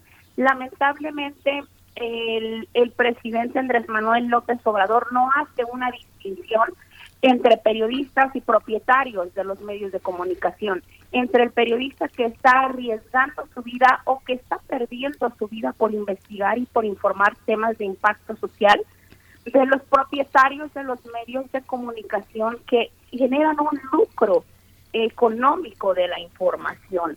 Es necesario que se rompan con estos discursos. México al día de hoy es el país más mortífero para la prensa a nivel mundial no solamente somos el país más peligroso para ejercer el periodismo, el país donde más periodistas se asesinan, sino también el, el país con más periodistas desaparecidos. Estas medidas no van a funcionar mientras no se pongan cargas legales y obligaciones legales a los propietarios de los medios de comunicación. Ellos son parte del problema, pero también son parte de la solución. Y no bastan esas estrategias que el presidente ha mencionado, que habrá programas de seguridad social para periodistas. Tendrían que empezar a implementar la cuestión de la distribución de la del recurso de publicidad oficial que sea restringido a todos aquellos medios que no cumplan con todas sus obligaciones con los periodistas, que no cumplan con sus obligaciones laborales. El periodismo al día de hoy trabaja en condiciones eh, paupérrimas, no tienen acceso a, a derechos mínimos como es la seguridad social, no tienen protocolos de seguridad a la hora de salir a investigar y frente a todo esto existe una constante estigmatización que el periodismo es opositor de este gobierno. La realidad no es esa. La realidad en este país es que periodistas están perdiendo la vida por ejercer su profesión y sabemos que el cambio no va a venir de la voluntad política. El cambio tiene que venir de la sociedad articulada, de la voluntad social, de la empatía social. Vemos tristemente cada vez que agreden a un periodista, cada vez que asesinan a un periodista, quienes están protestando y alzando la voz son los mismos periodistas, pero en solitario. No vemos una sociedad que les acompañe. No vemos una sociedad que, que, nos acompañe, Sara Mendiola. Fíjate que en nuestro chat Miguel Ángel y yo estamos compartiendo y hablando del, de la columna de esta mañana que publica Zoe Robledo en, eh, en Milenio. Precisamente ahí describe en su columna Zoe Robledo que este día, el día de hoy, se recordará como el día que la seguridad social dejará de ser un anhelo para los periodistas que trabajan por su cuenta. ¿Cómo lo? ¿Cómo, hacer un contraste, eh, Sara Mendiola, entre lo que ocurría antes, ocurría antes con, con otros gobiernos, ese secretismo pues que, conocemos y que se devela ahora solamente a través de eh, audios filtrados como el de Alito Moreno, ¿no? Mátenlos no a balazos, sino de hambre. Eh, ¿cómo, ¿Cómo hacer el contraste frente a lo que vemos hoy en el eh, espacio presidencial, en la tribuna, dirían algunos presidencial de, de, cada mañana? ¿cómo, ¿Cómo lo ves? ¿Cómo, ¿Cómo estamos en ese sentido con respecto a la autoridad, Sara Mendiola? Es lastimoso la actitud que ha tomado el presidente Andrés Manuel López Obrador. Pareciera que él llega al poder eh, con un objetivo específico de destrozar o derribar el cuarto poder. Por mucho tiempo se habló que los medios de comunicación eran un cuarto poder, un poder de facto, y creo que él llega con esa misión al poder de disolver ese cuarto poder, pero en esa actitud se está llevando a todos los periodistas que están haciendo un periodismo de investigación, un periodismo fuerte. Las grandes corrupciones en este país se han eh, salido a la luz, nos hemos enterado como sociedad de ellas precisamente por investigaciones periodísticas. Y muchas de esas investigaciones periodísticas el propio presidente las ha retomado para legitimar que los gobiernos anteriores eran corruptos, pero el suyo no. Entonces creo que es un un discurso muy perverso por parte de, las autoridades, un discurso que se ha replicado en ámbitos locales y municipales, lo cual es gravísimo en el país más violento contra la prensa, construir este tipo de discursos políticos, de discursos públicos, generan imaginarios sociales. Y hay que levantarnos como sociedad y distinguir eh, hasta dónde es cierto lo que el presidente pone, este ejercicio de las mañaneras que en apariencia es un ejercicio democrático, no tiene nada de democracia, se ha vuelto una plataforma donde el presidente pone y dice los temas de agenda, de política, y pone las cifras que él quiere establecer. Frente a esto, el periodismo cada vez está en más riesgo. Lo vuelvo a repetir, el, los periodistas que están siendo agredidos son precisamente los periodistas que están sacando a la luz cuestiones de corrupción. Y frente a lo que se publica hoy, que eh, se recordará como el día histórico, pues creo que no, creo que este, lo que se tiene que recordar como memoria social es que eh, periodistas en este país están perdiendo la vida por ejercer su labor, por informar, por investigar, y que no puede hablarse como tal de que existe un avance, una progresividad en cuestiones de derechos laborales de periodistas, partiendo de que la propia Ley Federal del Trabajo no reconoce al periodismo como una profesión. Tendría que empezar el gobierno por generar modificaciones a los a, a las leyes que reconozcan esta labor como una profesión y creo que la cuestión de seguridad social son derechos humanos de cualquier persona trabajadora. Creo que no tendríamos que celebrar nada ni agradecer nada al gobierno. Es su obligación que tardíamente no ha tomado el, este, seriamente esta problemática, no ha atendido seriamente esta situación de la precariedad laboral de periodistas que en el fondo, en la estructura, la precariedad laboral es uno de los temas por los cuales el periodismo está tan expuesto en este país. Hay una parte, Sara, que bueno, que, permíteme este, hacerte un comentario, porque cuando se habla de la prensa, parece que todos los periodistas son lo mismo, y no son lo mismo, no son lo mismo. Eh, hace, hace muchos años, hace varias décadas, eh, tuve oportunidad de ir con Miguel Ángel Granados Chapa a un informe de del gobernador Rosel de la Lama en ese, en ese momento en Hidalgo. Y, y Miguel Ángel eh, Granados Chapa me dice, mire, observe, vamos a ver en este momento la lista de medios acreditados para recibir publicidad en el Estado de México. Eran cerca de 120 periódicos impresos. Era, no, no olvido eso porque me dice, todos vienen por su iguala y vienen por su publicidad. Hay una serie, hay, se imprimen en el país más de 500 periódicos en todo el país. Todos ellos son periodistas, pero hay muchos que nada más imprimen 100 periódicos para imprimirle al gobernador en turno este, portadas de, de loas. tendríamos que hacer un ejercicio para entender quiénes son los periodistas. El derecho de réplica, la, la, capacidad de desmentido, es algo que la oposición y la izquierda en México a lo largo del siglo XX ha, sido la gran penuria. ¿No, no, no crees, Ara? Es una, parte en la que señalar eh, este, mercenarios del periodismo, como los periodistas que ha señalado el presidente, periodistas riquísimos, eh, como López Óriga, como Loret de Mola, este, no tienen que señalarse, no tiene que señalarse esa esa infamia contra el gremio, esa, esa, ese mercado de, información? ¿Tú crees que no? Sí, yo creo que sí. Yo creo que históricamente hay una explicación y somos conscientes de eso. Hay una explicación por qué la sociedad percibe así el periodismo. Y es parte de lo que tú estás comentando, Miguel Ángel, que el periodismo en, en otros tiempos, en otros años, sí fue un periodismo capturado por el poder. ¿No? Servían o informaban lo que el poder decidía, pero también es bien importante poder transmitir a la, a la sociedad que ya desde hace al menos dos décadas, desde al menos dos décadas atrás, esa realidad cambió. Se empezó a generar un periodismo independiente, un periodismo crítico del poder, un periodismo que empezó a observar, empezó a indagar, empezó a exponer las entrañas del poder y eso no le gustó al poder y es precisamente en ese punto de quiebre donde se empieza a agredir a periodistas, a desaparecer a periodistas y a construir estos eh, estos discursos del periodismo del periodismo chayotero, del periodismo amarillista, del periodismo que está en oposición.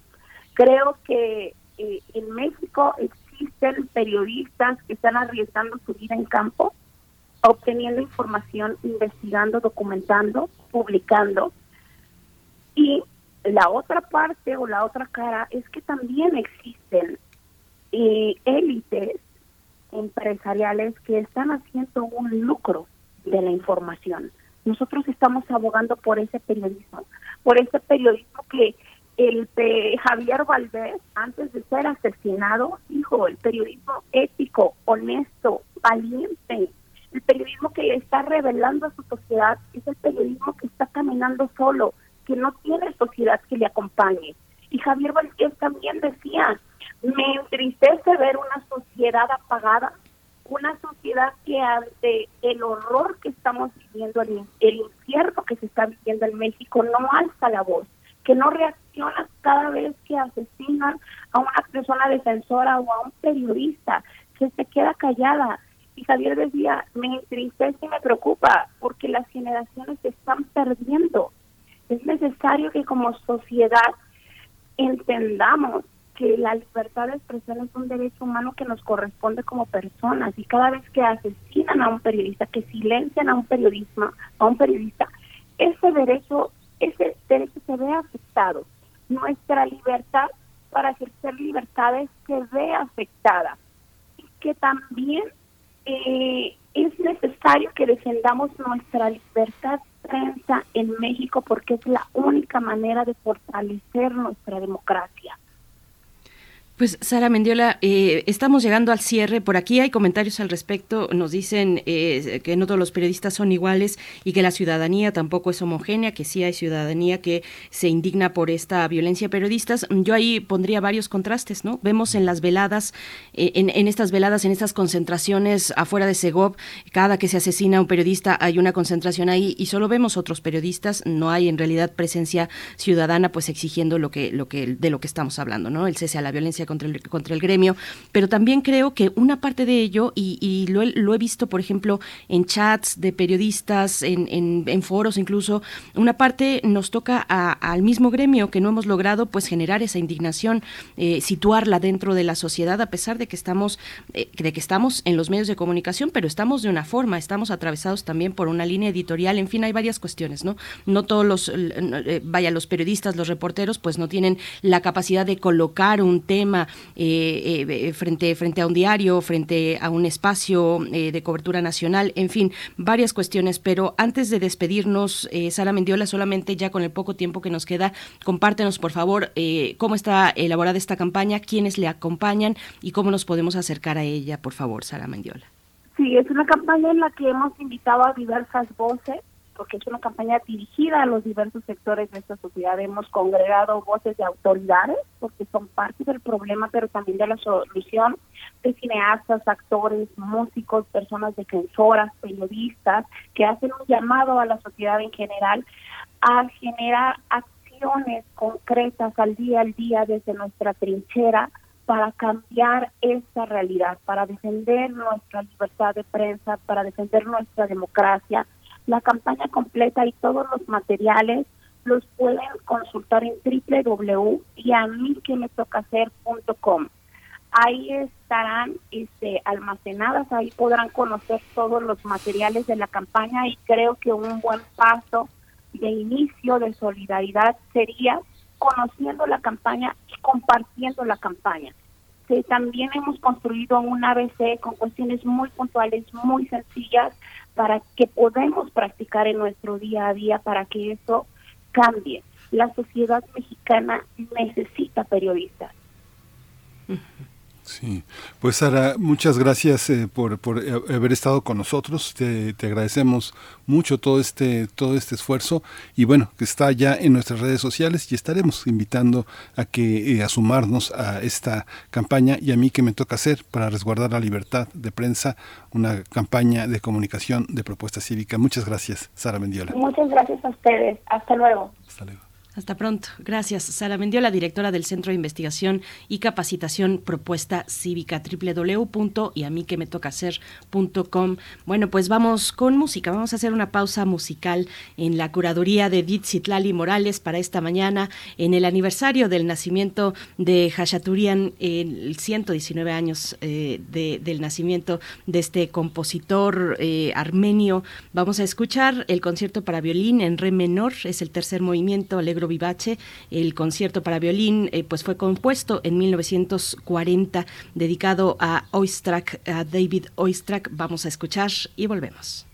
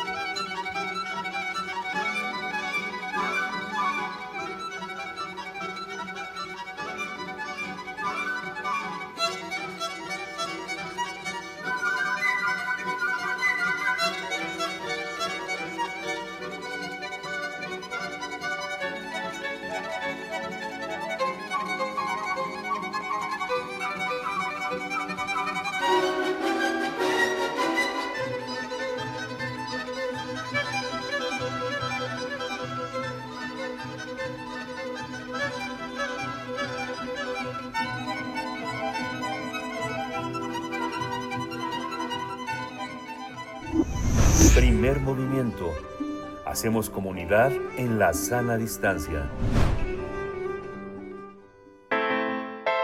Nota Internacional. En días pasados, el presidente estadounidense Joe Biden visitó Japón y anunció sus intenciones de crear un nuevo bloque económico con el propósito de contrarrestar la hegemonía de China y reafirmar la influencia de su país en la región. La idea es que el nuevo bloque esté conformado por 13 países como Japón, Corea del Sur, Australia o Malasia, pero además propone establecer nuevas reglas comerciales bajo el nombre de Indo-Pacific Economic Framework, el IFEP, eh, que podría traducirse como Marco Económico Indo-Pacífico. El mandatario estadounidense dijo que con este bloque se construirán las nuevas reglas del comercio del siglo XXI, aunque su país tiene como propósito restaurar el liderazgo económico en la región, pero además no contempla la apertura de mercados como lo hacen los acuerdos comerciales. Hay que recordar que hace unos meses China logró un pacto comercial con 15 países de Asia, los cuales ahora también dicen que están dispuestos a formar parte del IPEF con Estados Unidos. Esto llama la atención porque se les permitirá a los países formar parte de otros acuerdos. Sin embargo, México y Canadá no están contemplados, pese a que son socios comerciales con Estados Unidos mediante el TEMEC. La decisión de Biden podría afectarle en las próximas elecciones, lo cual seguramente también impactaría a México, porque los, republicanos podrían tener la intención de endurecer las reglas de este acuerdo y frenar el comercio entre ambos países. Vamos a hacer un análisis de todas estas contradicciones de la política comercial estadounidense, las repercusiones en México, y lo vamos a hacer con Saúl Escobar Toledo, profesor de estudios históricos de Lina y presidente de la Junta de Gobierno del Instituto de Estudios Obreros, Rafael Galván. profesor Saúl Escobar, bienvenido, muchas gracias por estar aquí. ¿Qué tal? Buenos días, un saludo al auditorio, muchas gracias por invitarme. Buenos días, profesor Saúl Escobar Toledo. Pues bueno, esta mañana el gobierno de Japón anunció, anunció muy temprano que añadió dos bancos a su lista de entidades sancionadas. Un banco es ruso, el otro es bielorruso, y esto en el marco del conflicto a Ucrania. Eh, ¿Qué decir? Bueno, con esa, con esa noticia que es, que es muy reciente, ¿qué decir en qué consiste este IPEF del que, que estamos describiendo en la introducción y qué recupera de aquel fallido TPP de Obama? Bueno, el TPP de Obama se convirtió en otro acuerdo muy parecido, que ahora se llama Acuerdo Progresista de Asociación eh, Transpacífico, eh, y que aunque Estados Unidos salió, de todos modos se firmó en, eh, en 2022, no, perdón, en posteriormente. Eh, entonces, este, el, el TPP en cierto modo no fracasó. Estados Unidos salió del TPP, pero el TPP sobrevivió con otro nombre y se firmó en, eh, eh en 2018. Entonces, este, eh, ahí forma parte varios países, Japón, Australia, Canadá, Chile, Japón, Malasia, México, Nueva Zelanda, Perú, Singapur y Vietnam. Entonces sobrevivió sin Estados Unidos, no fue un total fracaso. Pero eh, Estados Unidos, en lugar de regresar al TPP, que había salido por decisión de Trump, eh, y los republicanos, eh, los demócratas no decidieron no volver al TPP, sino crear otro acuerdo, que es el que estamos comentando hoy, que se llama eh, el eh, marco, eh, el acuerdo marco Indo-Pacífico, que es parecido al TPP, pero se diferencia del TPP porque en este caso no abre las fronteras, no es un acuerdo comercial para darse mutuamente eh, ventajas comerciales, como sucede en todos los tratados, incluyendo el de China, incluyendo el de México con Canadá y Estados Unidos. Dice Estados Unidos que esta vez no va a abrir sus fronteras, sino va a hacer acuerdos sobre medio ambiente, sobre las cadenas de abastecimiento eh, y otros eh, asuntos que tienen que ver con tecnología eh, y medios digitales, pero no va a abrir las fronteras a nuevos productos. Esto, esto es, extraño, es, es, novedoso, es insólito, porque todos los tratados comerciales hasta ahora se trataban precisamente de abrir las fronteras y darse concesiones mutuas para bajar aranceles este, entre un país y otro para que fluyera el libre comercio y con esta eh, supuestamente las economías iban a crecer y los consumidores iban a ver favorecidos. Como es el caso de México, que ha sido durante el, el, primero el TELCAN, el Tratado de Libre Comercio de América del Norte, y luego con el TEMEC, eh, aunque el TEMEC está más regulado que el TELCAN.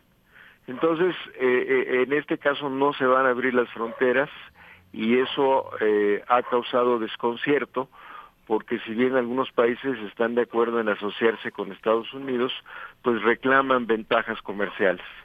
Y eh, algunos inversionistas y, empresas de Estados Unidos también están un poco sorprendidos porque ellos quieren el libre comercio y eh, eh, no quieren pues este un tratado que simplemente se ocupe de dar pues impulso a, a las tecnologías digitales y a la, a la sustitución de energías eh, sucias por energías limpias. Ellos quieren eh, ventajas comerciales. Entonces, creo que ahí está marcada una contradicción que, que, que tiene que ver más con política interna y no solo con política externa, porque eh, si Biden decide eh, fomentar el libre comercio y bajar las tarifas y los aranceles, pues una parte del electorado y los sindicatos de Estados Unidos se van a rebelar contra Biden y eso puede poner en peligro la mayoría demócrata en noviembre de este año en Estados Unidos. Entonces un conflicto político interno, pero externamente lo que se está jugando es la disputa con China del liderazgo económico del mundo. Entonces, este Biden hace este acuerdo tratando de ganar socios para disputarle a China esta hegemonía. Entonces, esta combinación entre la disputa con China y la disputa política interna dentro de Estados Unidos hace que las cosas sean un poco complicadas y confusas porque aparentemente se trata de mm, objetivos que pueden contraponerse.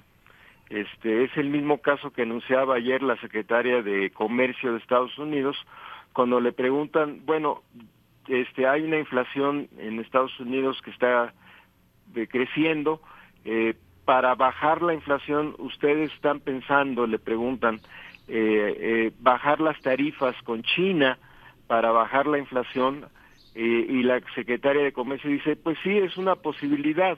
No lo vamos a hacer en el caso del acero y el aluminio, pero lo podemos hacer en el caso de otras mercancías o de otros bienes. hay que recordar que Trump impuso tarifas a China eh, eh, que todavía están vigentes y los demócratas siguieron la política de Trump y mantuvieron las eh, tarifas, eh, la elevación de las tarifas a China. Entonces aquí también es contradictorio que están peleando con China la, la disputa hegemónica en el mundo y al mismo tiempo estén pensando abrir otra vez las fronteras a China al mercado estadounidense en una serie de productos si bien no en, en aluminio y acero, que ya dijeron que no lo van a hacer, porque ellos mismos dicen, eh, si abrimos las fronteras de acero y aluminio se van a enojar los sindicatos y los trabajadores, pero lo podemos hacer en otros, este, bueno, por ejemplo, en semiconductores, en, aparatos o motocicletas o turbinas o carros de ferrocarril o, o bienes alimenticios o bienes agrícolas, en fin, una gran cantidad de productos. Pero pues eh, eh, eh, sí es contradictorio que por bajar la inflación en Estados Unidos abran las fronteras con China, que es su principal rival.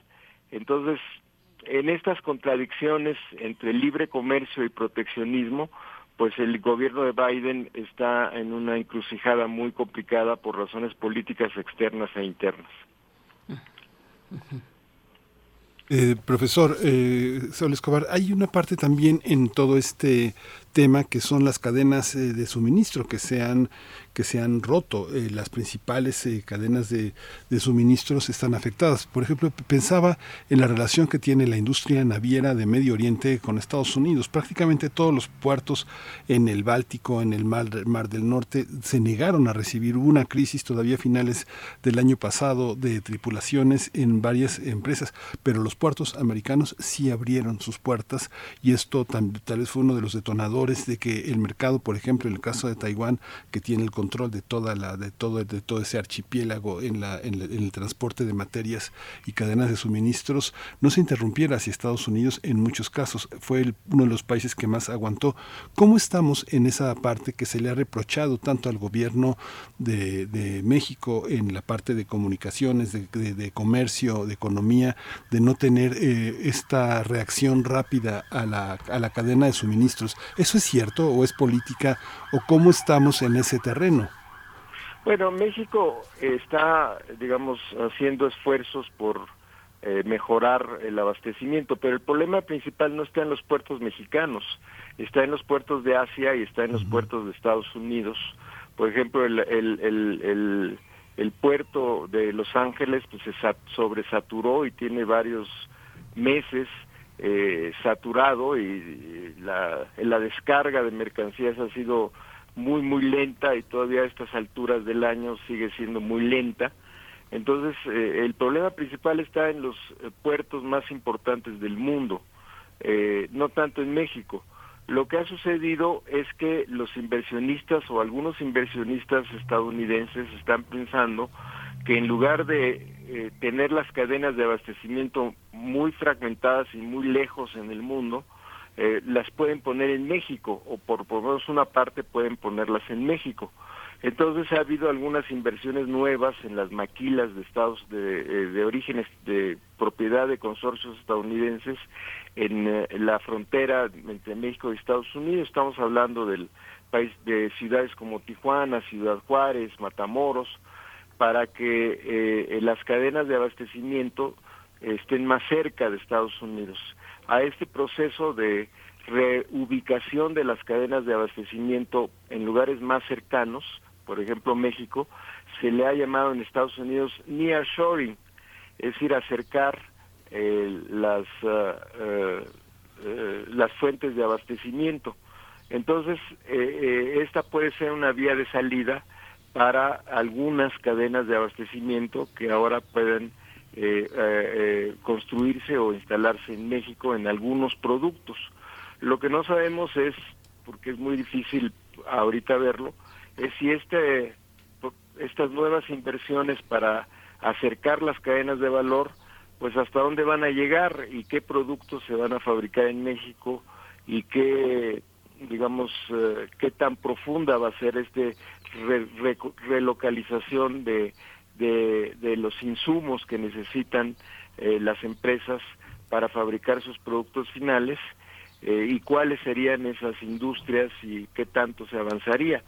Porque hay también un sector del empresariado y de los consorcios estadounidenses que dicen que hay que mantener el comercio con China y que traerlo a México puede ser muy costoso y puede afectar eh, el comercio y a los consumidores estadounidenses que pueden ver precios más altos por esta reubicación.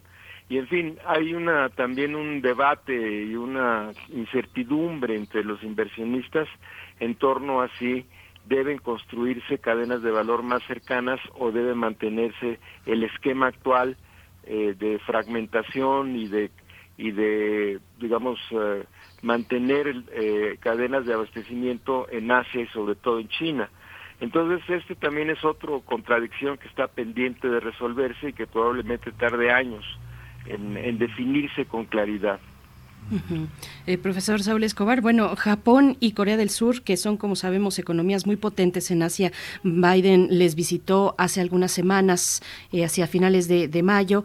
Eh, ¿qué, tan efectiva puede resultar para los intereses de Estados Unidos? Pues este tipo de visitas, ¿cómo juega Corea del Sur al respecto? En esa visita a, Corea del Sur, a Seúl, se habló pues del tema nuclear, del pacto nuclear, y vemos que, bueno, además hay que decir, hay que poner el contexto de que Corea del Sur tiene nuevo presidente, un presidente más conservador, eh, asumió el poder a principios de mayo, se pensaba que podía alinearse a China, pero parece que a veces tiene gestos de cercanía con Estados Unidos. ¿Cómo se ven estas visitas, este contexto, cómo juega Corea del Sur, cómo juega Japón? Ya hablábamos eh, al inicio de estos dos bancos sancionados por parte, bueno, que, que ingresan a la lista de entidades sancionadas por parte del gobierno japonés, dos bancos, uno ruso y otro bielorruso. ¿Cómo se ve ese aspecto de las economías pues de las más importantes de Asia. Sí, e, es que aquí hay un problema que es nuevo también o relativamente nuevo y que ha surgido este año. Y es que antes, digamos, en, en el periodo que va de los noventas del siglo pasado hasta, digamos, el año pasado, las relaciones comerciales no se veían tan claramente como relaciones de poder político, de disputa de, regional del poder político a nivel mundial. A partir de la invasión rusa a Ucrania, las relaciones comerciales están tomando un tinte geopolítico muy importante eh, que antes no tenían, precisamente porque Rusia está siendo sancionada para que eche atrás la invasión en Ucrania. Entonces las relaciones comerciales se están politizando a tal punto que toda la Unión Europea ya se puso de acuerdo para eh, cortar o prohibir o detener algunas importaciones y exportaciones entre Rusia y la Unión Europea.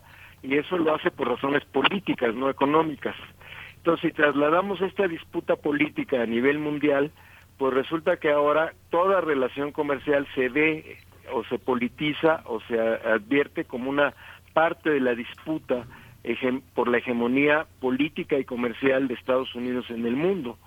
En el caso de China, afortunadamente no hemos, no ha habido un conflicto como el que tiene ahora Estados Unidos y la Unión Europea con Rusia, porque China no ha desencadenado ninguna invasión militar, ni ninguna ofensiva militar, ninguna acción bélica que eh, amenace a Europa o amenace a Estados Unidos.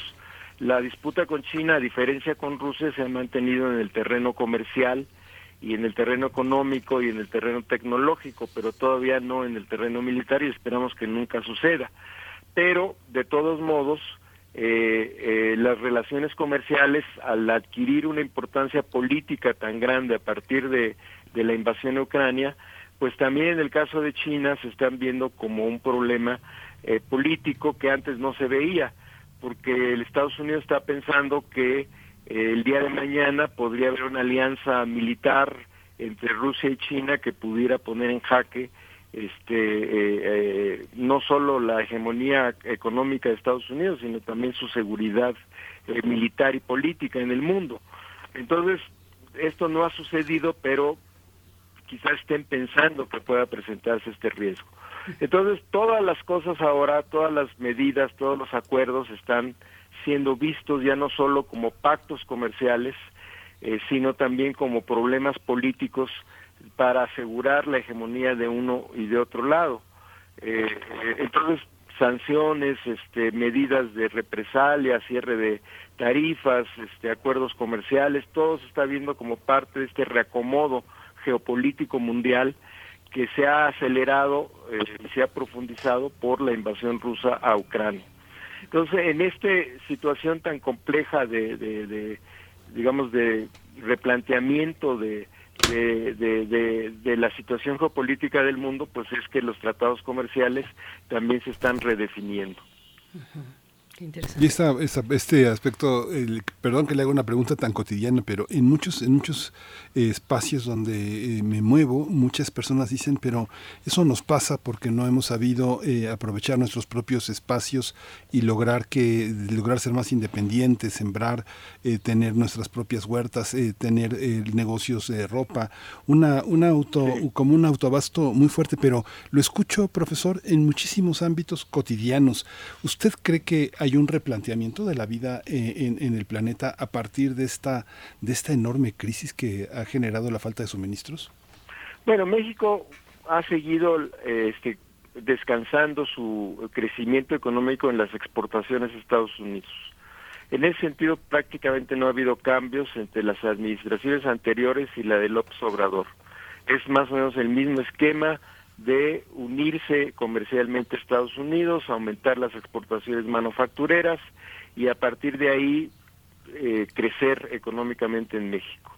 Y si ahora algunos inversionistas están aumentando sus eh, eh, empresas o, instalando nuevas empresas en maquiladoras en la frontera norte, pues con más razón se va a profundizar esta relación económica entre México y Estados Unidos y eh, digamos la vía exportadora manufacturera de México a Estados Unidos como una vía de crecimiento económico.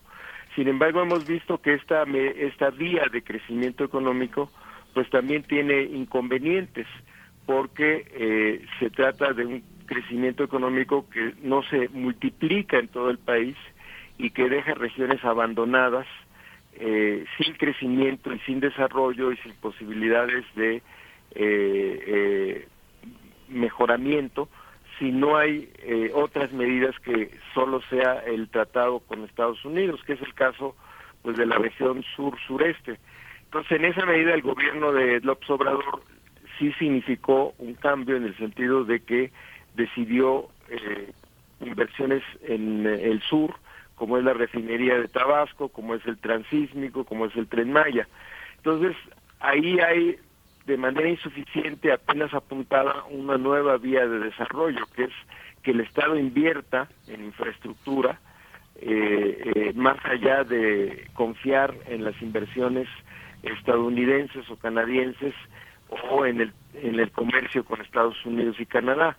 Eh, pero estas inversiones, aunque sean muy discutidas muy aparatosas para algunos, en realidad son apenas un, un cambio en, la tendencia, porque desde hace años la inversión en infraestructura en México ha sido muy...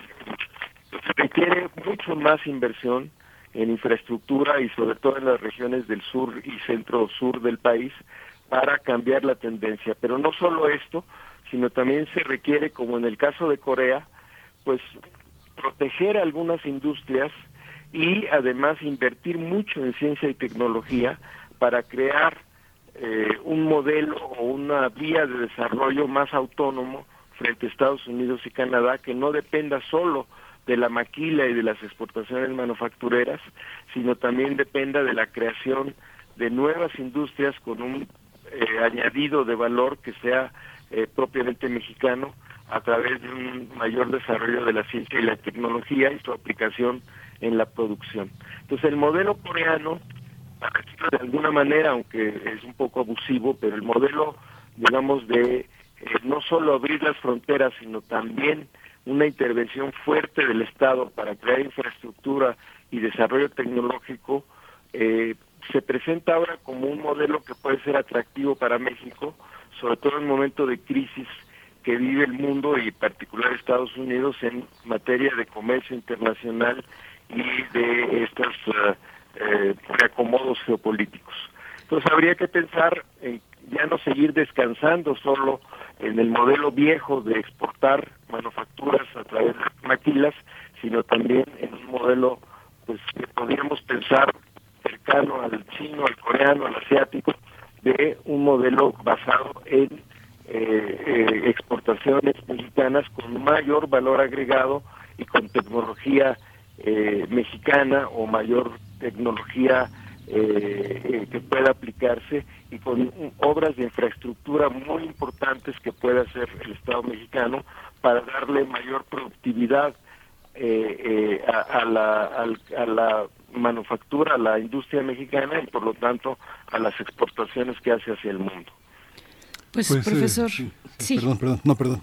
Ah, gracias, pues es que ya estamos al límite, al, al, cierre de esta de esta conversación. Eh, se ve se ve desafiante, desafiante el panorama en medio de este reacomodo eh, geopolítico de las pues eh, de lo que ha surgido a, partir a partir del conflicto en Ucrania. le agradecemos. Hay que podemos leerle podemos leerle en el sur Acapulco suracapulco.mx las contradicciones del gobierno de Biden y sus posibles repercusiones en México. Eh, pues ojalá podamos seguir conversando más adelante. Hay varios elementos internos de los Estados Unidos también que están ahorita en este momento en juego, que no sabemos cómo, pues cuáles serán los resultados, pero hay una elección, una elección en este año, la, elección intermedia, y está ahí como caballo de batalla electoral siempre el tema migrante, pues que afecta a la cuestión eh, fronteriza económica en nuestro país. Profesor Saúl Escobar Toledo, como siempre, muchas gracias. Gracias a ustedes. Seguimos platicando. Muchas gracias. Muchas gracias, profesor. Vamos a ir con música, vamos a ir ya eh, esta, esta pieza tan conocida que es el adagio de, Spartacus, esta obra de Cachaturian, eh, escrita justamente en 1954 para esta, para esta película tan, tan importante.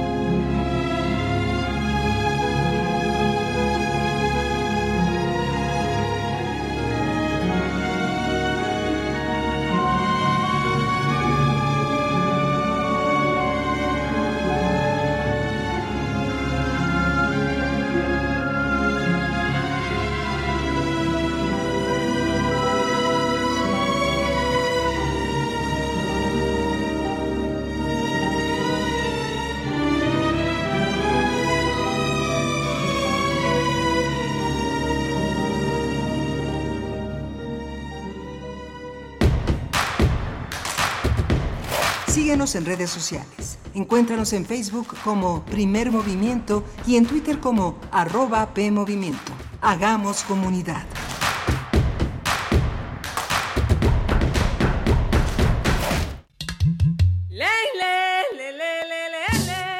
Cada lugar habitado por seres humanos tiene historia y cultura.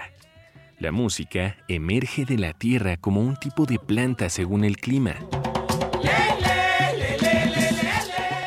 Se alimenta de costumbres, ritos, instrumentos, sensaciones y pensamientos. ¿Quieres escuchar los sonidos de la tierra? Iniciemos el camino sin brújula. Todos los domingos a las 18 horas por Radio UNAM. Conoce al mundo por su música. Radio UNAM. Experiencia sonora.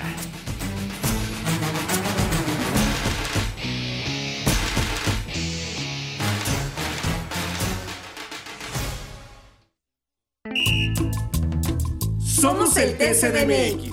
Y seguro nos conoces por qué. Somos el árbitro antes, durante y después de una elección en la Ciudad de México. Verificamos las decisiones en pueblos y barrios originarios, partidos políticos y de participación ciudadana. Date cuenta, protegemos tus derechos político-electorales. Tribunal Electoral de la Ciudad de México, garantizando justicia en tu elección. Es la parte baja de la novena entrada. El juego está empatado. La cuenta al tope y el campeonato de la salud se define en el duelo entre Mamey Canseco al bat y el escurridizo lanzamiento de Brad y el Chupirul. Ya sabemos cómo se las gastan los de la industria chatarra con sus triquiñuelas publicitarias. Con un hit entra la del Gane. Viene el lanzamiento y Mamey Canseco sorprende con un toquecito que va a ser pan molido para la industria chatarra. Esperen, tremendo encontronazo abre la oportunidad al jalapeño Urdiales barriéndose a dar triunfo al club del antojo. Cómeme como nosotros y ponte saludable. Vamos a tomar las ondas con la misma energía con que tomamos las calles. Vamos a desmontar los armarios. Vamos a deconstruir el patriarcado. Y sí, lo vamos a tumbar. Violeta y oro. Todas las voces. Todos los domingos a las 11 de la mañana por el 96.1 de FM y radio.unam.mx. Radio UNAM. Experiencia sonora. Encuentra la música de primer movimiento día a día en el Spotify de Radio UNAM y agréganos a tus favoritos.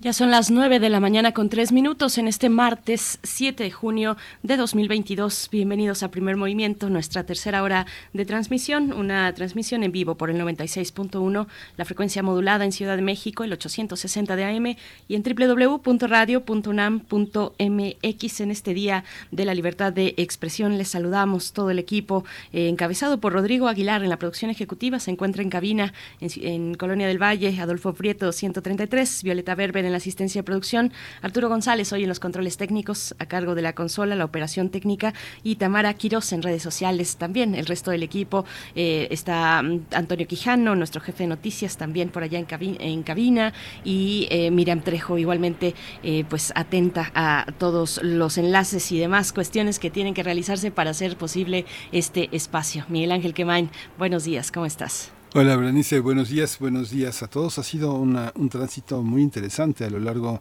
de estas primeras eh, dos horas de, del programa. Bueno, primera es la tercera, eh, tiene tres horas nada más. Las primeras dos fueron muy interesantes.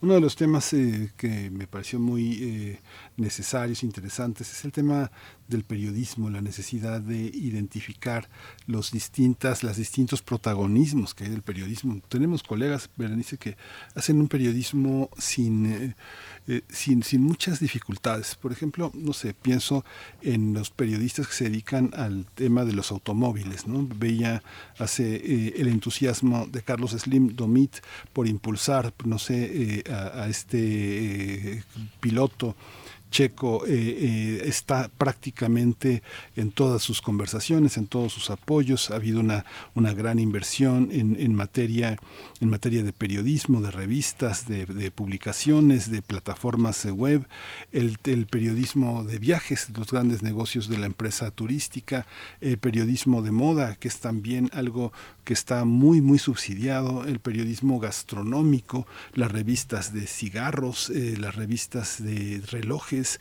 Hay una parte del periodismo que no, que, que con todo y que la ciudadanía lo consulta, eh, este no es un gran periodismo de riesgo, no, es, es un periodismo muy, muy mercantil muy este muy desarrollado y con muchos canales. Sin embargo, hay otra parte del periodismo que tiene que ver con detener la impunidad, denunciar los grandes negocios que pasan por encima de las comunidades, denunciar las desigualdades de eh, la, edad adulta, la vejez, los niños, las mujeres, es, los trabajadores ha sido un tema muy muy difícil. ¿no? ese es el periodismo que necesitamos hacer crecer, pero está en los grandes medios. En el New York Times, si uno ve la edición del domingo, es una edición, yo creo que más o menos como de un kilo y medio de, papel, ¿no? Más o menos es enorme y yo creo que el 80% se vende millonariamente, ¿no? Es una parte mínima la que está dedicada a los temas de justicia, ¿no?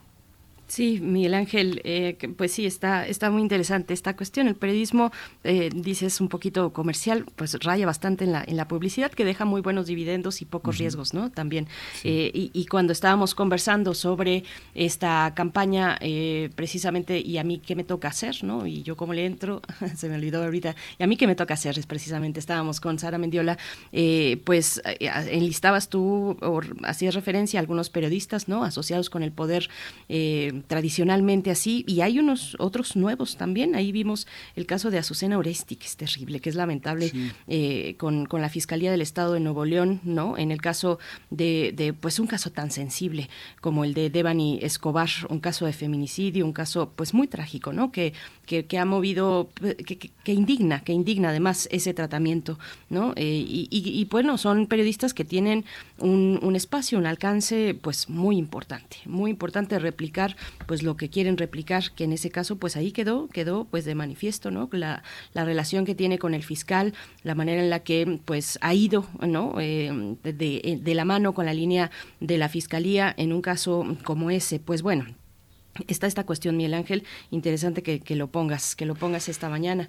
Sí, y hay esa parte, Bere, también de eh, el asesinato de periodistas. Yo, yo veo también el asesinato de este, los feminicidios, cómo hay grupos de personas que toman este, auténticamente, como se dice desde el feminismo, el cuerpo de las mujeres, porque es suyo, porque lo consideran desde una cuestión simbólica y real su propiedad y lo matan, ¿no? O sea, y cómo, no sé, hemos viajado muchísimo a zonas, eh, a bosques, a donde están eh, las, este, los activistas de la tierra, personas que tienen una, una, pequeña chamarra, una camiseta, un pantalón, unos guaraches, este, y tienen su machete para desbrozar caminos, pero no tienen más tienen a veces una mesita con una pequeña consola, un micrófono y transmiten, hacen radio, hacen eh, medios de comunicación interesantes y que eh, un día en un camino se los topa una camionetota negra, los suben y los matan. ¿no? Es algo, es algo, es que es toda esta fragilidad de quienes se creen dueños de la vida de los demás, ¿no? No solo periodistas, sino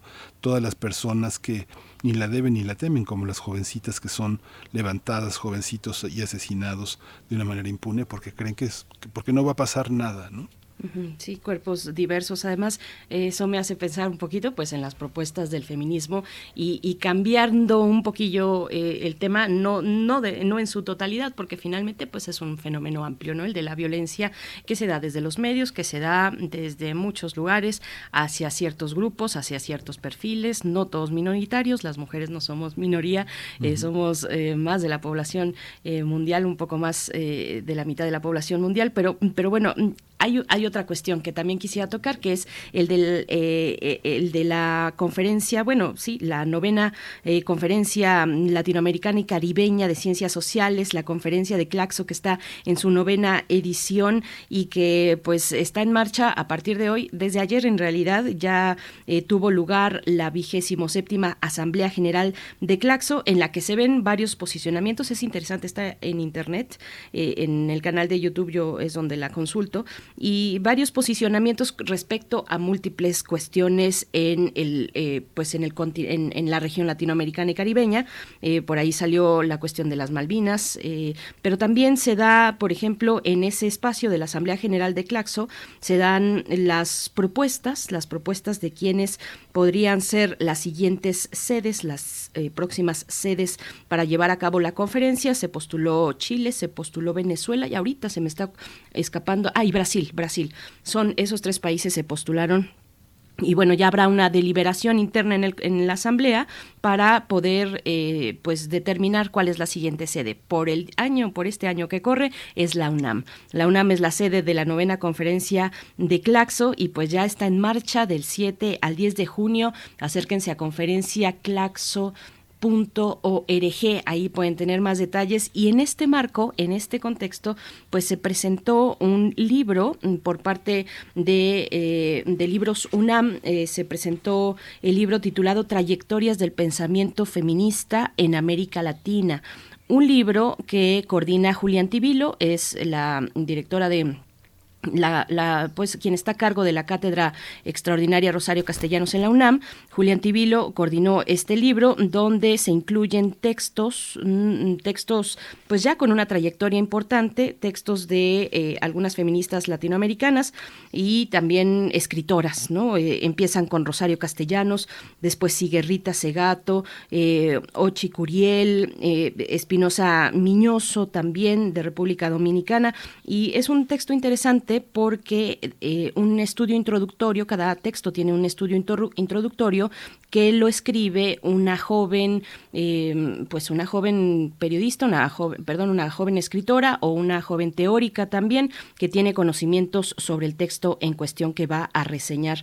Así es que bueno, y ayer estuvo, ahora que Rita Segato está aquí en México por el, pues por su convocatoria de la novena conferencia a Claxo, la convocatoria que se hace a distintos académicos y académicas de la región, pues estaba Rita Segato por acá, se hizo la presentación de este, de este texto, de este libro que se puede encontrar, además tiene un buen descuento, se encuentra en libros UNAM y pues ahí estuvimos pasándola increíble, de verdad, muy increíble, muy eh, pues impresionante ver eh, a Rita Segato ahí. Ojalá hubieran estado también las otras participantes en este de este libro, pero bueno, Rita Segato las mencionó, se mencionó, ahí estuvo Julián Tibilo, eh, bueno, estuvieron distintas distintas mujeres importantes que están realizando un trabajo importante pues en nuestra universidad Socorro Venegas, en fin, eh, fue muy interesante pues conversar, ¿no? Y ver ahí también todo lo que ocurre en torno a una figura como la de Rita Segato, Miguel Ángel.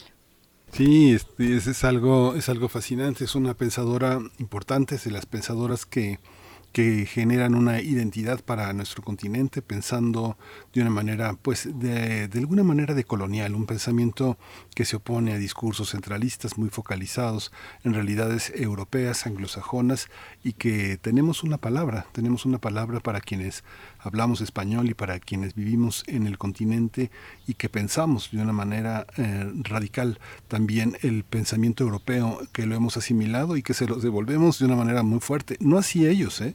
No así ellos, porque ellos no nos, no nos leen, no nos discuten y, siguen en una especie como de una enorme vejez que crece, una enorme vejez del pensamiento, salvo en los grandes centros de pensamiento europeo que son muy activos, que son eh, muy, eh, que trabajan hombro con hombro con, con, lo que llaman lo periférico, ¿no? Que, que, es lo central hoy. Así que bueno, tener a Rita Segato, este, le preguntaba a, a, Berenice qué, qué se siente tenerla cerca, porque es emocionante poder ver de cerca a personas que han contribuido tanto a cambiar nuestro pensamiento y nuestra vida, que es algo fundamental. ¿no? Sí, bueno, pues muy, muy interesante.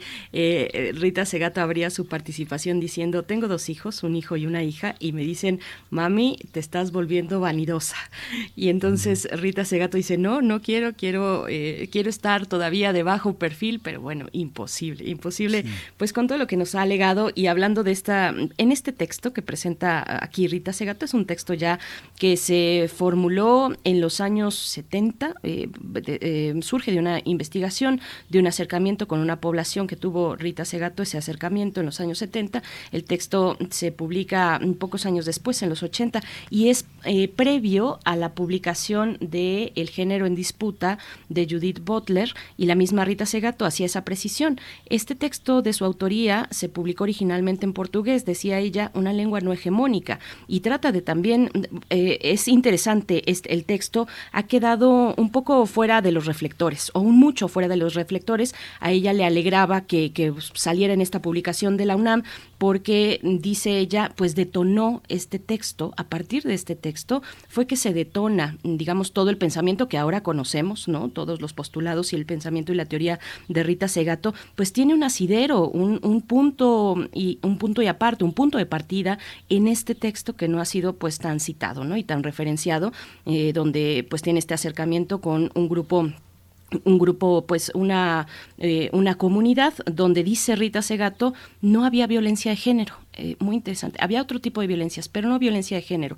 Entonces hace ahí, eh, pues vale mucho la pena acercarse al texto de Rita Segato y a los libros, a los textos que se, se, encuentran en esta publicación. La publicación se titula Trayectorias del pensamiento feminista en América Latina, coordinado por Julia Antivilo. Así lo encuentran. Si ustedes van a la página de Libros UNAM, es lo primero que sale. Es una portada verde con negro, el rostro de una mujer gritando. Ese es eh, el libro del que estamos hablando, Miguel Ángel. Así es que bueno, si quieren darse un clavadito por ahí en esta lectura. Sí, pues fascinante. Felicidades, Berenice. Qué bueno, qué buena experiencia. De esas experiencias tan cercanas también se nutre, se nutren nuestras ideas. Sí, la tuve así, cerquita, cerquita, a pocos, a pocos centímetros. sí, compartirla de verdad, muy, muy, muy bello este encuentro. Pues bueno, estaba todo el mundo ahí.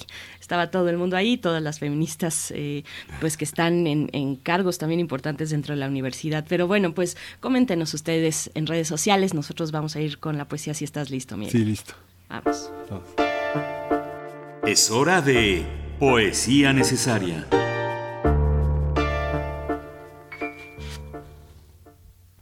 Pues la poesía necesaria es un, es un preámbulo para entrar a la conversación con Jesús Ramírez Bermúdez.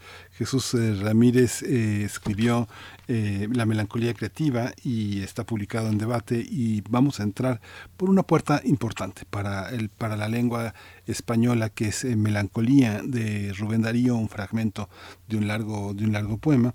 Y vamos a, proponer una de las canciones que tiene uno de los mejores poemas de Joaquín Sabina, que es Calle Melancolía, un texto de los 80, una canción que estrenó en los 80 y que ha tenido muchas versiones, muchas versiones. Eh, Sabina pues es eh, imprescindible, imprescindible en nuestra historia sentimental también de la lengua española.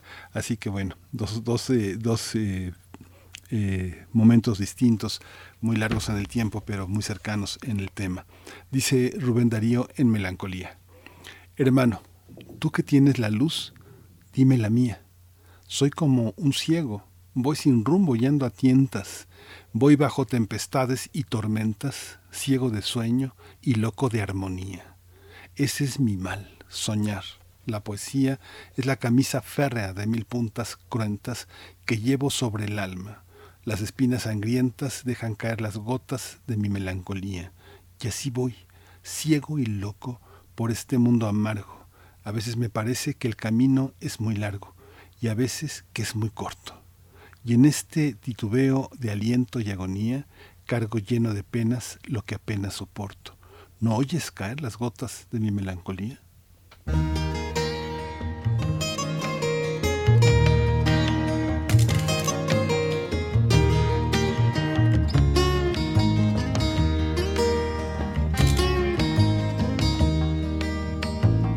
Como quien viaja lomo de una yegua sombría.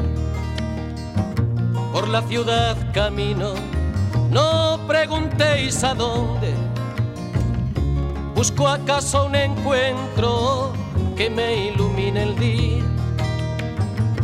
Y no hallo más que puertas que niegan lo que esconden las chimeneas vierten su vómito de humo a un cielo cada vez más lejano y más alto. Por las paredes ocre se desparrama el zumo de una fruta de sangre crecida en el asfalto. Ya el campo estará verde, debe ser primavera. Cruza por mi mirada un tren interminable. El barrio donde habito no es ninguna pradera, desolado paisaje de antenas y de cables. Vivo en el número 7, calle Melancolía. Quiero mudarme hace años al barrio de la alegría pero siempre que lo intento ha salido ya el tranvía. En la escalera me siento a silbar mi melodía.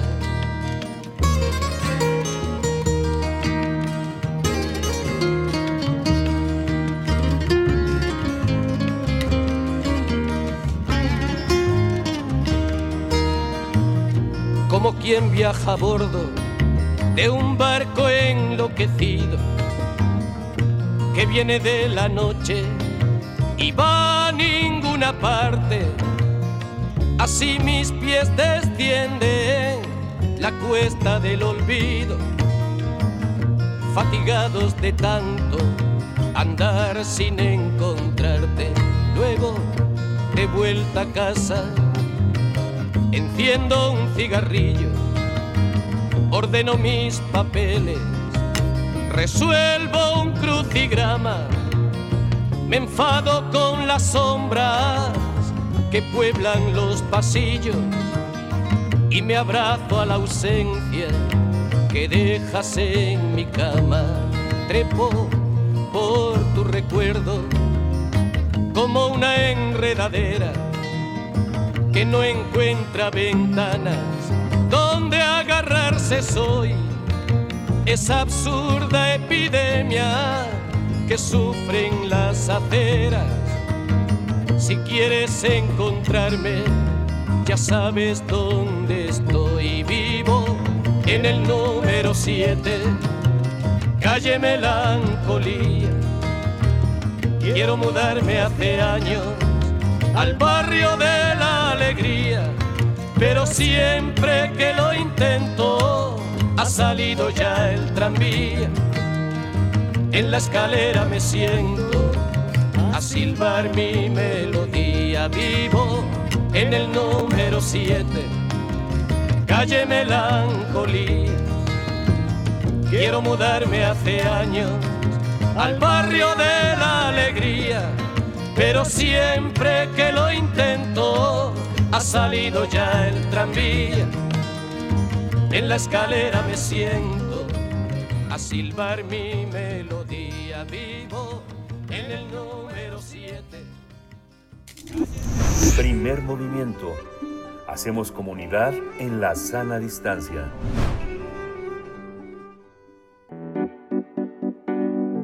La mesa del día. La melancolía creativa es el título del ensayo de Jesús Ramírez Bermúdez, donde aborda los puentes entre la historia de la psiquiatría, la narrativa clínica y la neurociencia para investigar los mecanismos ocultos de la creatividad y sus vínculos con la melancolía. En 184 páginas, el autor señala cómo es que somos el lienzo de la melancolía. Una buena parte devenimos, en buena parte devenimos del resultado de nuestras nostalgias y anhelos de la lucha entre lo que quisimos ser y la conciencia de lo que realmente somos, y este no es un fenómeno únicamente individual. Este libro publicado por Debate muestra cómo la melancolía atraviesa la historia de Occidente, es un símbolo de la desilusión y el sufrimiento, un signo crítico que indica el desenlace de los disturbios colectivos y las limitaciones de todo esfuerzo civilizatorio. Así es, pero el autor nos indica que también es un punto de partida de la travesía artística y vamos a charlar sobre este libro, La melancolía creativa. Nos acompaña el doctor Jesús Ramírez Bermúdez, médico neuropsiquiatra en el Instituto Nacional de Neurología y Neurocirugía. Doctor Jesús Ramírez Bermúdez, bienvenido a Primer Movimiento. Enhorabuena por esta publicación reciente y buenos días. Muchas gracias por su atención. Estoy aquí listo para la conversación con ustedes. Gracias Jesús. Hay una, hay una, hay una, hay un, hay un tema que con todo y que es un te, es un, es un asunto que está en la, en la literatura y en la antigüedad hasta el siglo XX donde cobra una dimensión de discusión con las neurociencias y que forma un aspecto fundamental de la identidad del yo en Occidente, que es el texto que inaugural del psicoanálisis, de alguna manera es el texto más moderno con el que podemos polemizar. ¿Cómo entramos en, esta, en este puente? ¿Cómo se tiende este puente desde el punto de vista de un neuropsiquiatra y alguien que ha vivido toda su vida, toda su vida, porque así ha sido contigo en la literatura, en la poesía, en la narrativa, este Jesús? Sí, muchas gracias por la pregunta. Eh, eh, efectivamente hay eh, algunos momentos fundacionales en la historia de la melancolía, como ese texto fundador del, psicoanálisis que, tú comentabas, Duelo y Melancolía, que aparece en 1917, escrito por Freud, y, que trata acerca de las semejanzas y las diferencias entre el duelo provocado por las pérdidas y la melancolía, donde lo que el sujeto pierde es el amor por sí mismo, eh, desarrollando un, un sentimiento eh, de, de, pérdida de, su propio valor, de su propio ser, incluso eh, llegando a desarrollar de pronto, un, dice Freud, una delirante expectativa de castigo. Eh, y ya trasladándolo a un mundo más contemporáneo, digamos 100 años después de ese famoso escrito, las neurociencias se, se preguntan también por los muy diversos orígenes del sufrimiento, que desde luego no tienen su punto de partida solamente en nuestro cuerpo, sino también en la sociedad en la que vivimos y donde muy frecuentemente lo que encontramos es una unión o entrecruzamiento de esos caminos corporales y sociales. Por ejemplo, en el caso de la pandemia que acabamos de vivir, ¿no? que, que deja una estela de problemas eh, enormes en el ámbito de la salud mental. Eh, mm, doctor Jesús Ramírez Bermúdez, eh, sitúas el Palacio Negro de Lecumberri, hoy Archivo General de la Nación, como un punto de partida eh, de, este libro, un punto, un punto de partida de una exploración sobre los archivos de la Inquisición, sobre casos de herejía. ¿Qué destacar para el público que nos escucha de lo que recuperas, doctor, respecto al tratamiento en el virreinato, entre la mirada del viejo continente y las explicaciones también propias de la gente de aquí, de la Nueva España, bueno, de lo que fue la Nueva España, eh, respecto a padecimientos como el mal del corazón, eh, padecimientos, eh, esa frase de estar tocado de melancolía, ¿qué recuperar para, para la audiencia que nos escucha? Muchas gracias. Sí, en, efecto, em, en el libro me ubiqué en un momento en el Palacio Negro de Lecumberri. Hay una historia personal ahí. mi, mi, padre estuvo en, el, en la prisión de Lecumberri en, a principios de los años 70 eh, y es un espacio que tiene, digamos, un gran significado simbólico para, para mi familia, evidentemente. Eh, pero trasladándonos un poco más atrás, eh, hoy sabemos que el Palacio de Lecumberri es el Archivo General de la Nación y ahí se encuentran los documentos sobre casos que fueron diagnosticados como portadores de melancolía por la Inquisición.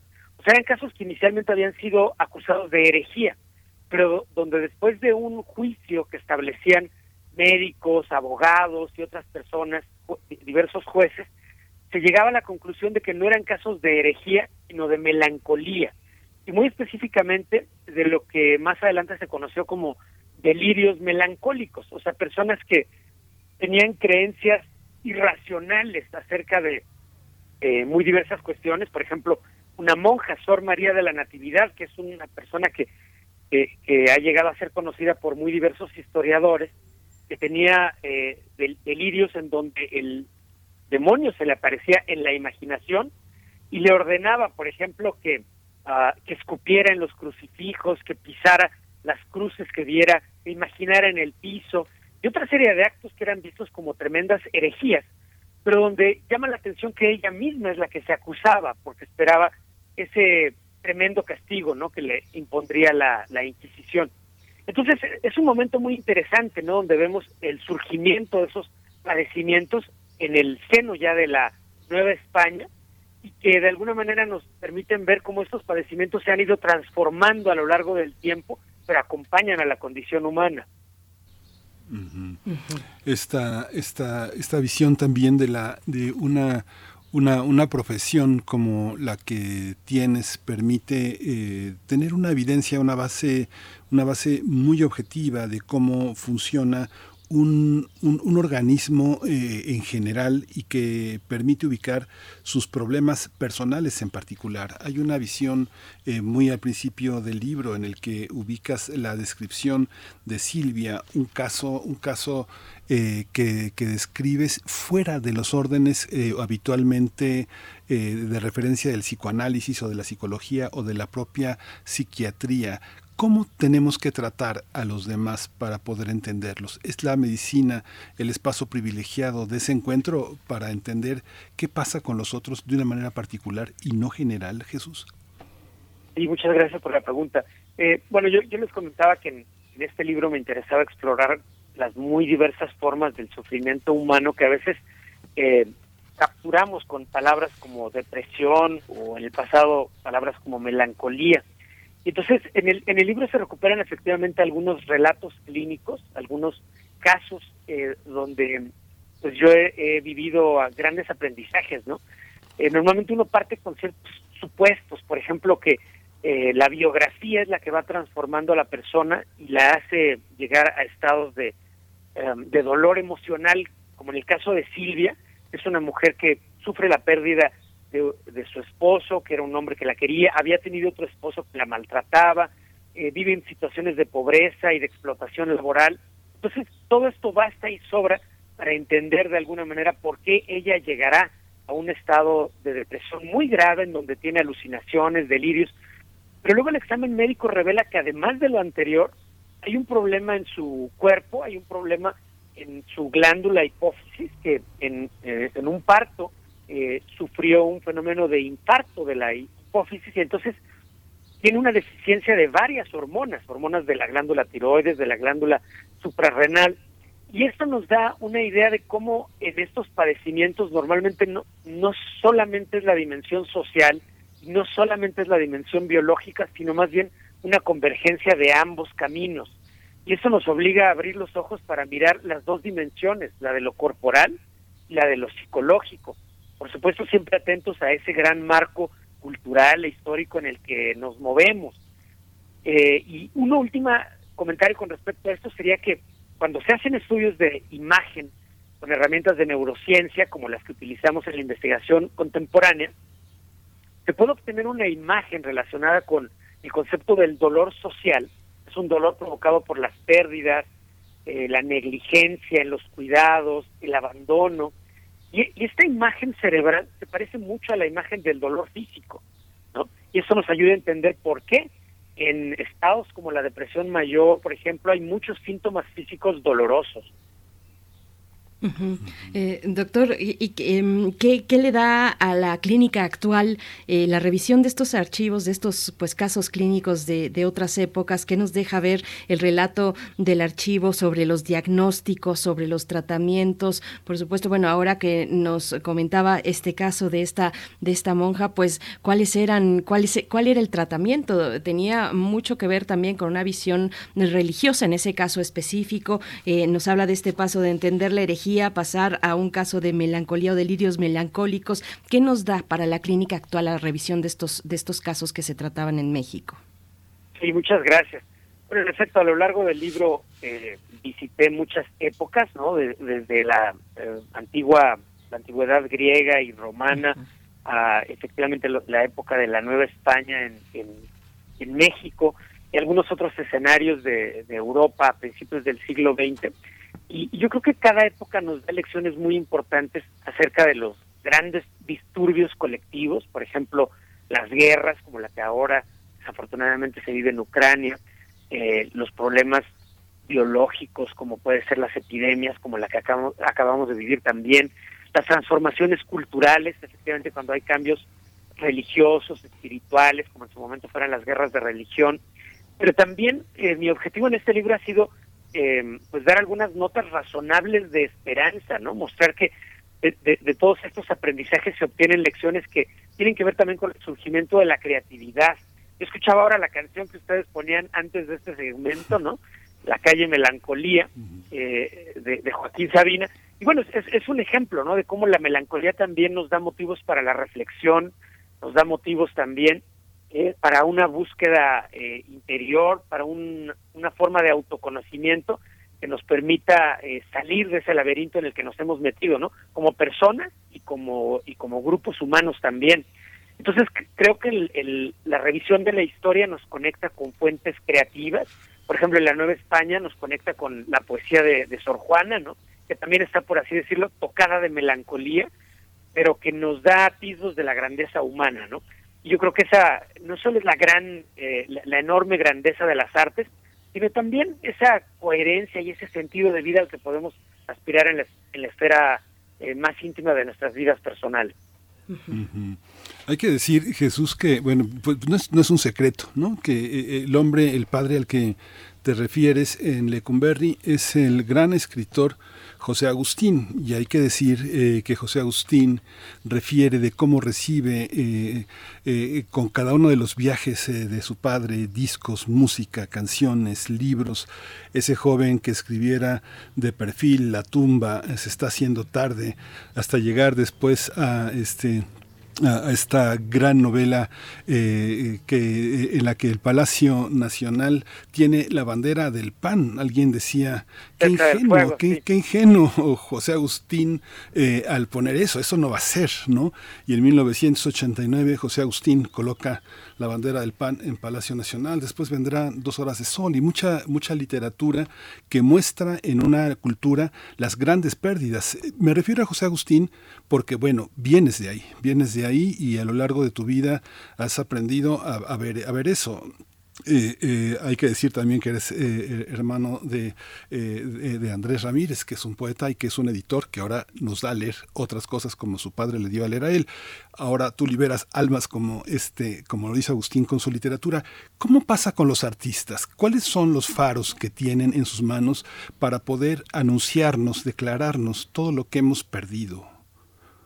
Bueno, en primer lugar, muchas gracias por mencionar a mi, a mi padre, eh, José Agustín. Efectivamente, como lo, como lo planteo en forma a la mejor panorámica en el libro, él, él estuvo en, el Palacio Negro de, de, Lecumberri, ¿no? que fue uno de estos espacios de confinamiento en donde, eh, pues en otras décadas, ¿no? se dice con mucha ironía que el gobierno autoritario que se vivía en aquel momento le daba becas a los creadores para eh, producir sus obras literarias en Lecumberri, porque mi, padre conoció ahí otro gran creador, ¿no? José Revueltas, que pasó la mayor parte de su vida en prisión. Y, y esto nos muestra de pronto también convergencias a diferentes niveles, ¿no? Es decir, los padecimientos afectivos, la melancolía, son formas divergentes de, de experiencia y de comportamiento, ¿no? Que, que, pueden entrar de pronto en el ámbito de la psiquiatría o de la psicología, pero otros caminos divergentes también que nos muestra la historia tienen que ver con estos actos de rebeldía, ¿no? De algunos escritores, de algunos artistas que, se rebelan de alguna manera contra el canon estético, político, cultural de su época y tratan de renovarlo mediante la creación. Pero para poder renovarlo y que su obra eh, tenga una mayor profundidad psicológica, eh, pues requieren un aprendizaje de estas eh, de, estos mismos estados de melancolía de estos estados de incertidumbre y de los gran de, un aprendizaje de los grandes disturbios de su época no y, así sucedió justamente en casos como el de José Revueltas que vivió transformaciones sociales muy importantes o el de mi padre no que vivió esa época eh, con tantas convulsiones sociales como lo fueron los años 60, ¿no? Donde entró todo el movimiento de los psicodélicos, la transformación contracultural de los hippies y de los beatniks y de los existencialistas y más tarde el movimiento punk. Entonces, todas esas transformaciones sociales eh, pueden ser cifradas mediante la literatura, pero mi, mi punto de vista es que para que la literatura adquiera esa profundidad psicológica tiene que, que aprender de estos otros caminos, ¿no? Como lo son el camino de la melancolía. Eh, eh, doctor, ¿y, qué tanto ha cambiado hoy nuestra mirada sobre, sobre estos padecimientos? ¿Qué tanto también las personas que los padecen, las, las personas pues que tienen un diagnóstico o que se encuentran en una condición eh, de, alguna, de, algún padecimiento psicosocial, han empujado también para transformar o para revertir la narrativa sobre estos padecimientos, sobre las personas mismas que, que tienen esta, que viven en una condición así, pues eh, nuestras narrativas que van desde la romantización, que no es, eh, pues, que no es ingenua, eh, hasta la discriminación, el estigma, la incomprensión, el miedo, cómo, cómo situar a las personas, pues, los protagonistas, las y los protagonistas de estos padecimientos también para revertir esas nociones que tenemos sobre, sobre la enfermedad. Sí, tiene usted mucha razón ahí hay dos tipos de error que podemos cometer ¿no? en, nuestro acercamiento. Uno es efectivamente una romantización y en el otro extremo la discriminación o la marginación.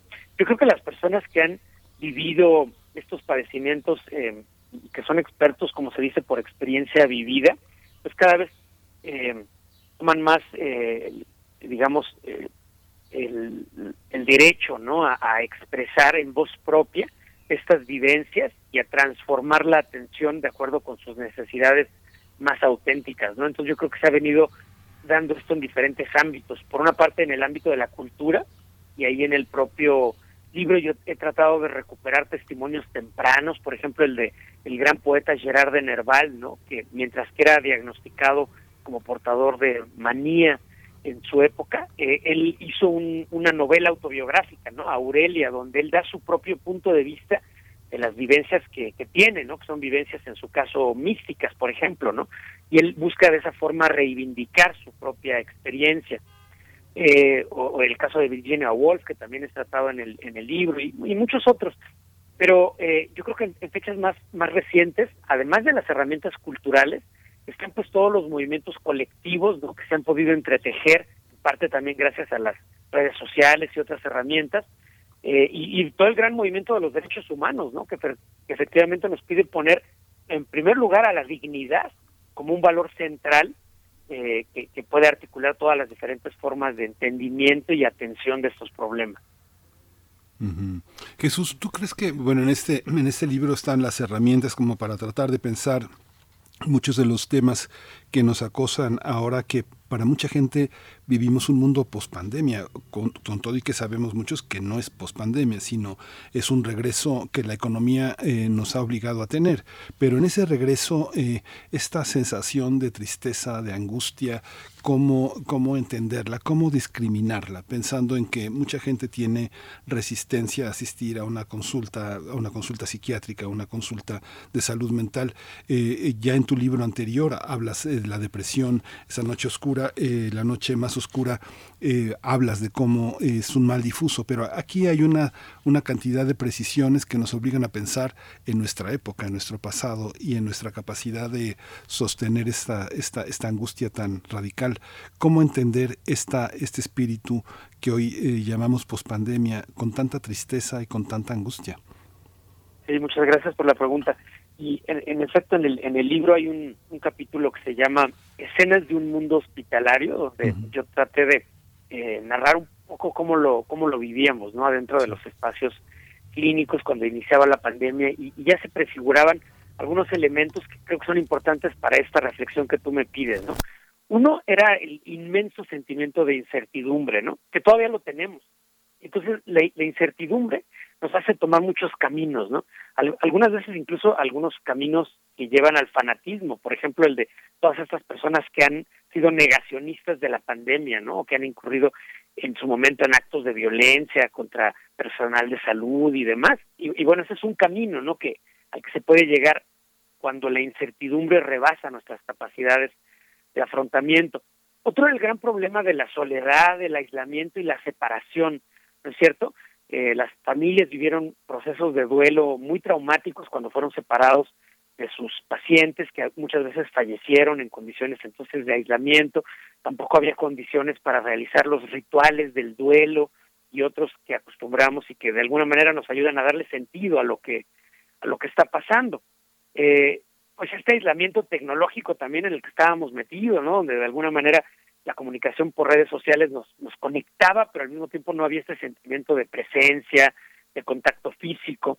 Y otro elemento, pues fue propiamente el efecto biológico del virus sobre nuestro organismo, ¿no? Que también aprendimos que esta, este duelo, esta melancolía, este enorme movimiento depresivo durante la durante la pandemia no tenía nada más no tenía nada más que ver con la cuestión sociológica, sino también con el efecto de un virus directamente sobre nuestro sistema nervioso. Por, eso yo creo que para entender todos estos problemas necesitamos eh, la mirada científica, pero también una mirada social que atienda a los problemas económicos y, y desde luego también una mirada informada por la literatura, ¿no? Porque la literatura nos permite entender los caminos específicos que recorre un individuo a través de estos grandes escenarios. Yo creo que la ciencia nos da como un mapa general, pero la literatura nos permite ver cuál es el recorrido específico de las personas a través de esos territorios, ¿no? Que son territorios entonces narrativos desde mi punto de vista. Doctor, y antes de, del cierre del libro, abundas, doctor, en la vida cotidiana, hoy eh, en, el marco muy específico del sistema capitalista, que, nos coloca, pues para empezar, en un estado continuo de alerta. Eso me interpeló muchísimo eh, cuando, eh, una alerta ante una, ante una agenda llena, ¿no? ante un trajín de la vida cotidiana, el despertar, ahí me, me ubiqué muy bien, el despertar implica un tránsito que genera ansiedad al enfrentar el inicio de un, de un día, de cada día, de lo cotidiano. Ilustras con el monólogo de Soporta Corazón de Ulises en la Odisea. Eh, cuéntanos un poco, pues hablando de, ese marco, de esa mirada social necesaria también para, para observarnos en ese, en ese aspecto, doctor. Claro, es que cuando uno analiza problemas como lo que fue la melancolía en la antigüedad o lo que son hoy los problemas de ansiedad y depresión en la sociedad contemporánea, uno se da cuenta de que no son padecimientos que surgen simplemente eh, de, nuestra genética alterada o de un neurotransmisor alterado, que sí pueden ser dimensiones relevantes, pero más bien es siempre el encuentro de nuestro organismo, no, de nuestro cuerpo y, de nuestras vidas con un entorno que es muy problemático y que nos está todo el tiempo poniendo retos eh, casi casi imposibles de, de superar ¿no? en la esfera económica, o sea, ese tremendo estrés al que, eh, que estamos sometidos todos los días en la esfera económica, los fenómenos de violencia, no se diga la violencia de género, de inequidad de clase y género y demás. Entonces, todo eso nos pone un contexto muy difícil que nos obliga a estar, eh, en efecto, en un estado de alerta permanente. Ahora, detengamos un segundo a analizar qué significa eso en la esfera de nuestra salud. Entonces, ese alertamiento permanente eh, implica efectivamente un aumento en algunas señales biológicas como la noradrenalina en nuestro cuerpo y eso nos impide literalmente dormir en paz, ¿no? Entonces nos permanecemos en una especie de alertamiento durante la noche y esa eh, incapacidad para dormir profundamente hace difícil que nuestro organismo pueda literalmente eliminar desechos tóxicos que se están produciendo en nuestro sistema nervioso. Entonces, esto hace que el nivel sociológico entre a la esfera de nuestro cuerpo y afecte nuestra salud, ¿no? Por eso estos padecimientos no son nada más sociales o nada más biológicos, sino sea, son realmente biológicos y sociales, porque eh, se afecta tanto la dimensión colectiva como la dimensión personal de, de, nuestro, de nuestra corporalidad. Y es en ese escenario en donde necesitamos recuperar las fuentes de nuestra vitalidad, ¿no? En este libro en particular, pues yo he tratado de buscar por el camino de la creatividad artística en general y literaria en particular, pero yo creo que hay muchas otras fuentes de vitalidad con las que debemos eh, reconciliarnos. Una parte Jesús que también me parece muy interesante en el libro, que es la cantidad de lecturas que se sugieren. Hay este, deudas intelectuales mexicanas como este González Cruz y como Roger Bartra, pero también hay otras como que vienen del pensamiento europeo, como Julia Cristeva con El Sol Negro, Depresión y Melancolía, que en este libro tan pequeñito pero tan ilustrativo de las nuevas enfermedades del alma, liga una enferma, una, una vieja enfermedad con una nueva edad del espíritu. Pasa lo mismo un poco con el tema de la, de la anorexia, que también los italianos han desarrollado lo que han llamado esta clínica del vacío.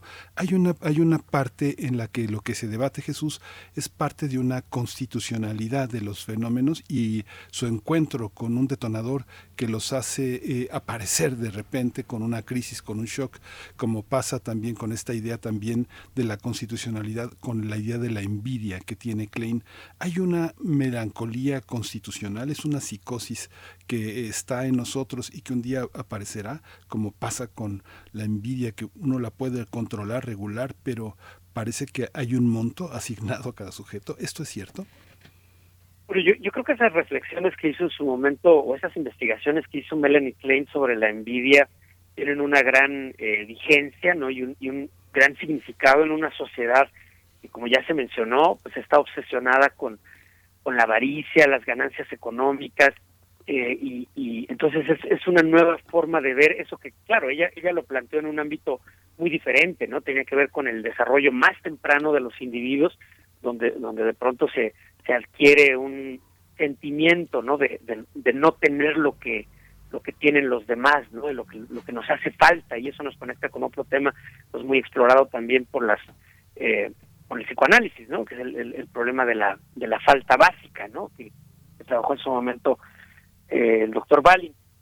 Y, y, en el, y en el libro yo también utilicé ese tipo de, fuentes o algunas de ellas, ¿no? En el caso particular que tú ya mencionaste, eh, Julia Cristeva, porque ella en particular en su libro Sol Negro, Depresión y Melancolía, eh, trabaja este, este tema, ¿no? O sea, de, cómo el ejercicio de la creación literaria podría ayudar a la resolución del, duelo, ¿no? Y ella nos da algunas claves muy interesantes, ¿no? Nos dice que, por ejemplo, en la creación poética o en la creación literaria, eh, está todo el tema de la reelaboración que hacemos de esos significados eh, de nuestras vidas, ¿no?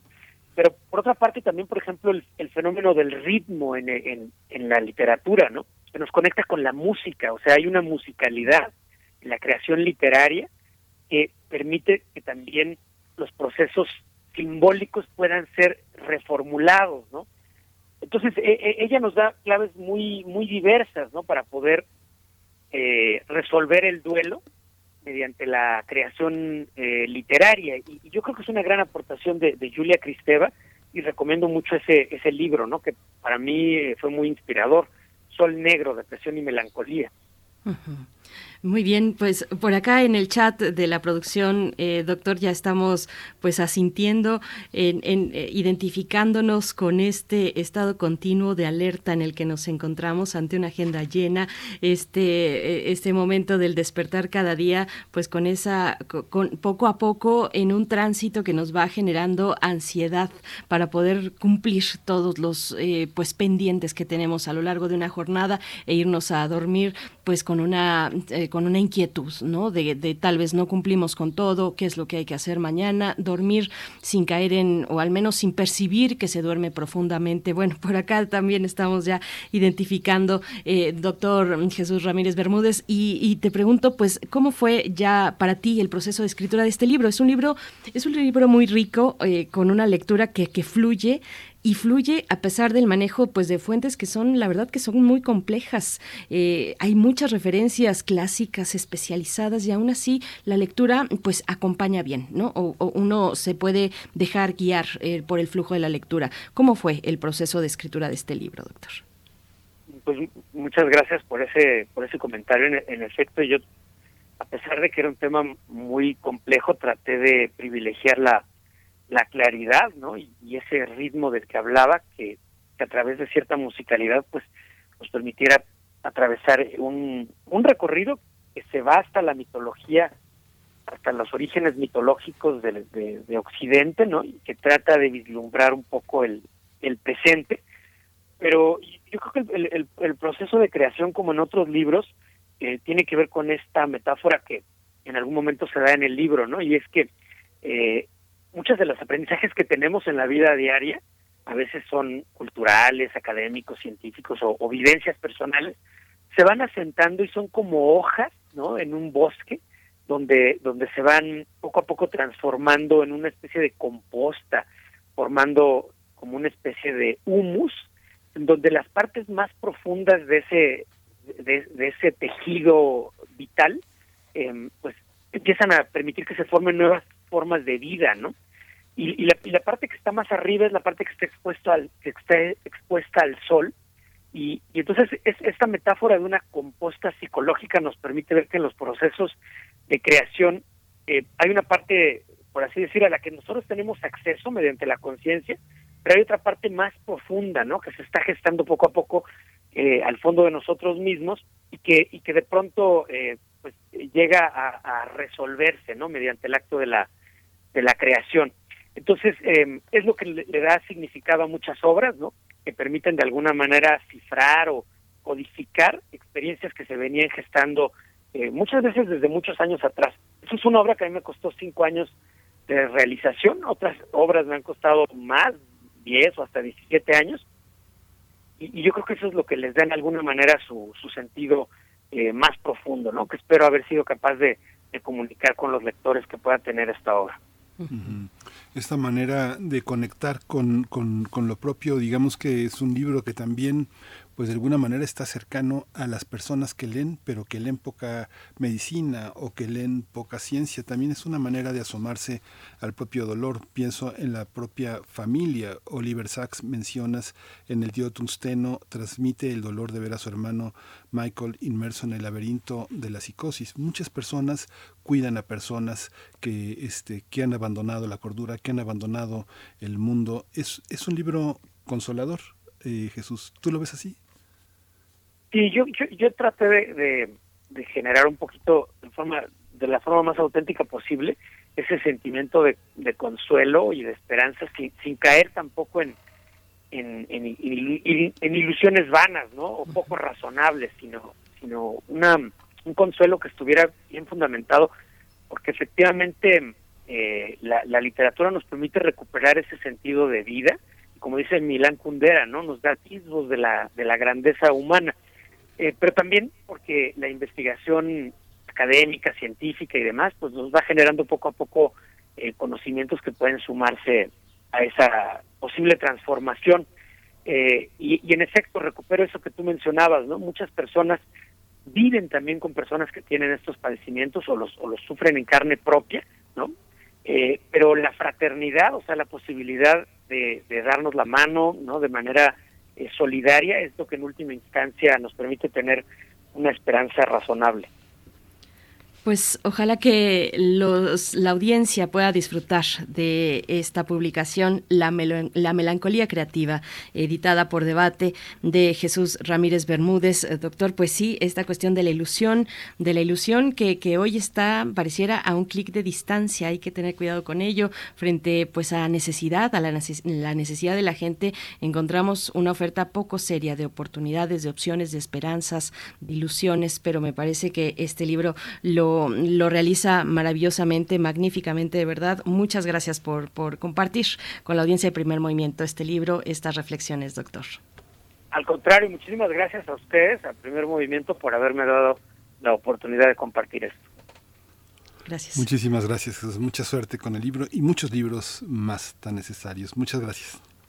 Gracias. Así es que vengan muchos, muchos más libros y publicaciones. El doctor Jesús Ramírez Bermúdez es médico neuropsiquiatra en el Instituto Nacional de Neurología y Neurocirugía. Y eso que suena ya al fondo, en el, eh, pues aquí en primer movimiento, es la propuesta musical con la que nos vamos a despedir, una propuesta de Zitlali Morales. Y se trata de precisamente de Gopak, de la suite de ballet de eh, Gayanej. es lo que vamos a escuchar para despedirnos. Muchas gracias bueno, por supuesto, en la autoría de Hachaturian, este compositor armenio que hoy pues tiene su aniversario, 119 eh, años de su, de su natalicio, Miguel Ángel. Nos vamos. Ya nos vamos. Esto fue Primer Movimiento. El mundo desde la universidad.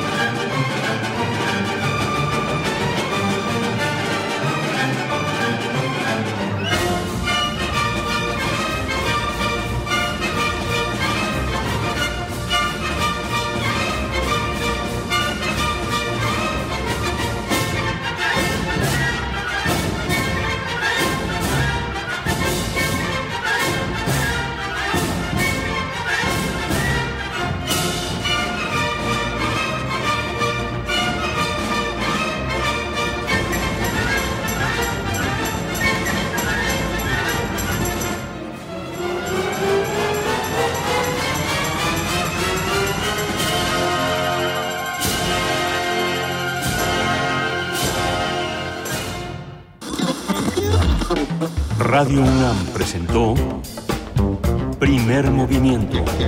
El mundo desde la universidad. Con Berenice Camacho y Miguel Ángel Gemain en la conducción. Rodrigo Aguilar y Violeta Berber, producción. Antonio Quijano y Patricia Zavala, noticias. Miriam Trejo y Rodrigo Mota, coordinación de invitados. Tamara Quirós, redes sociales. Arturo González, operación técnica. Locución, Esa Uribe y Juan Stack. Quédate en sintonía con Radio UNAM. Experiencia sonora.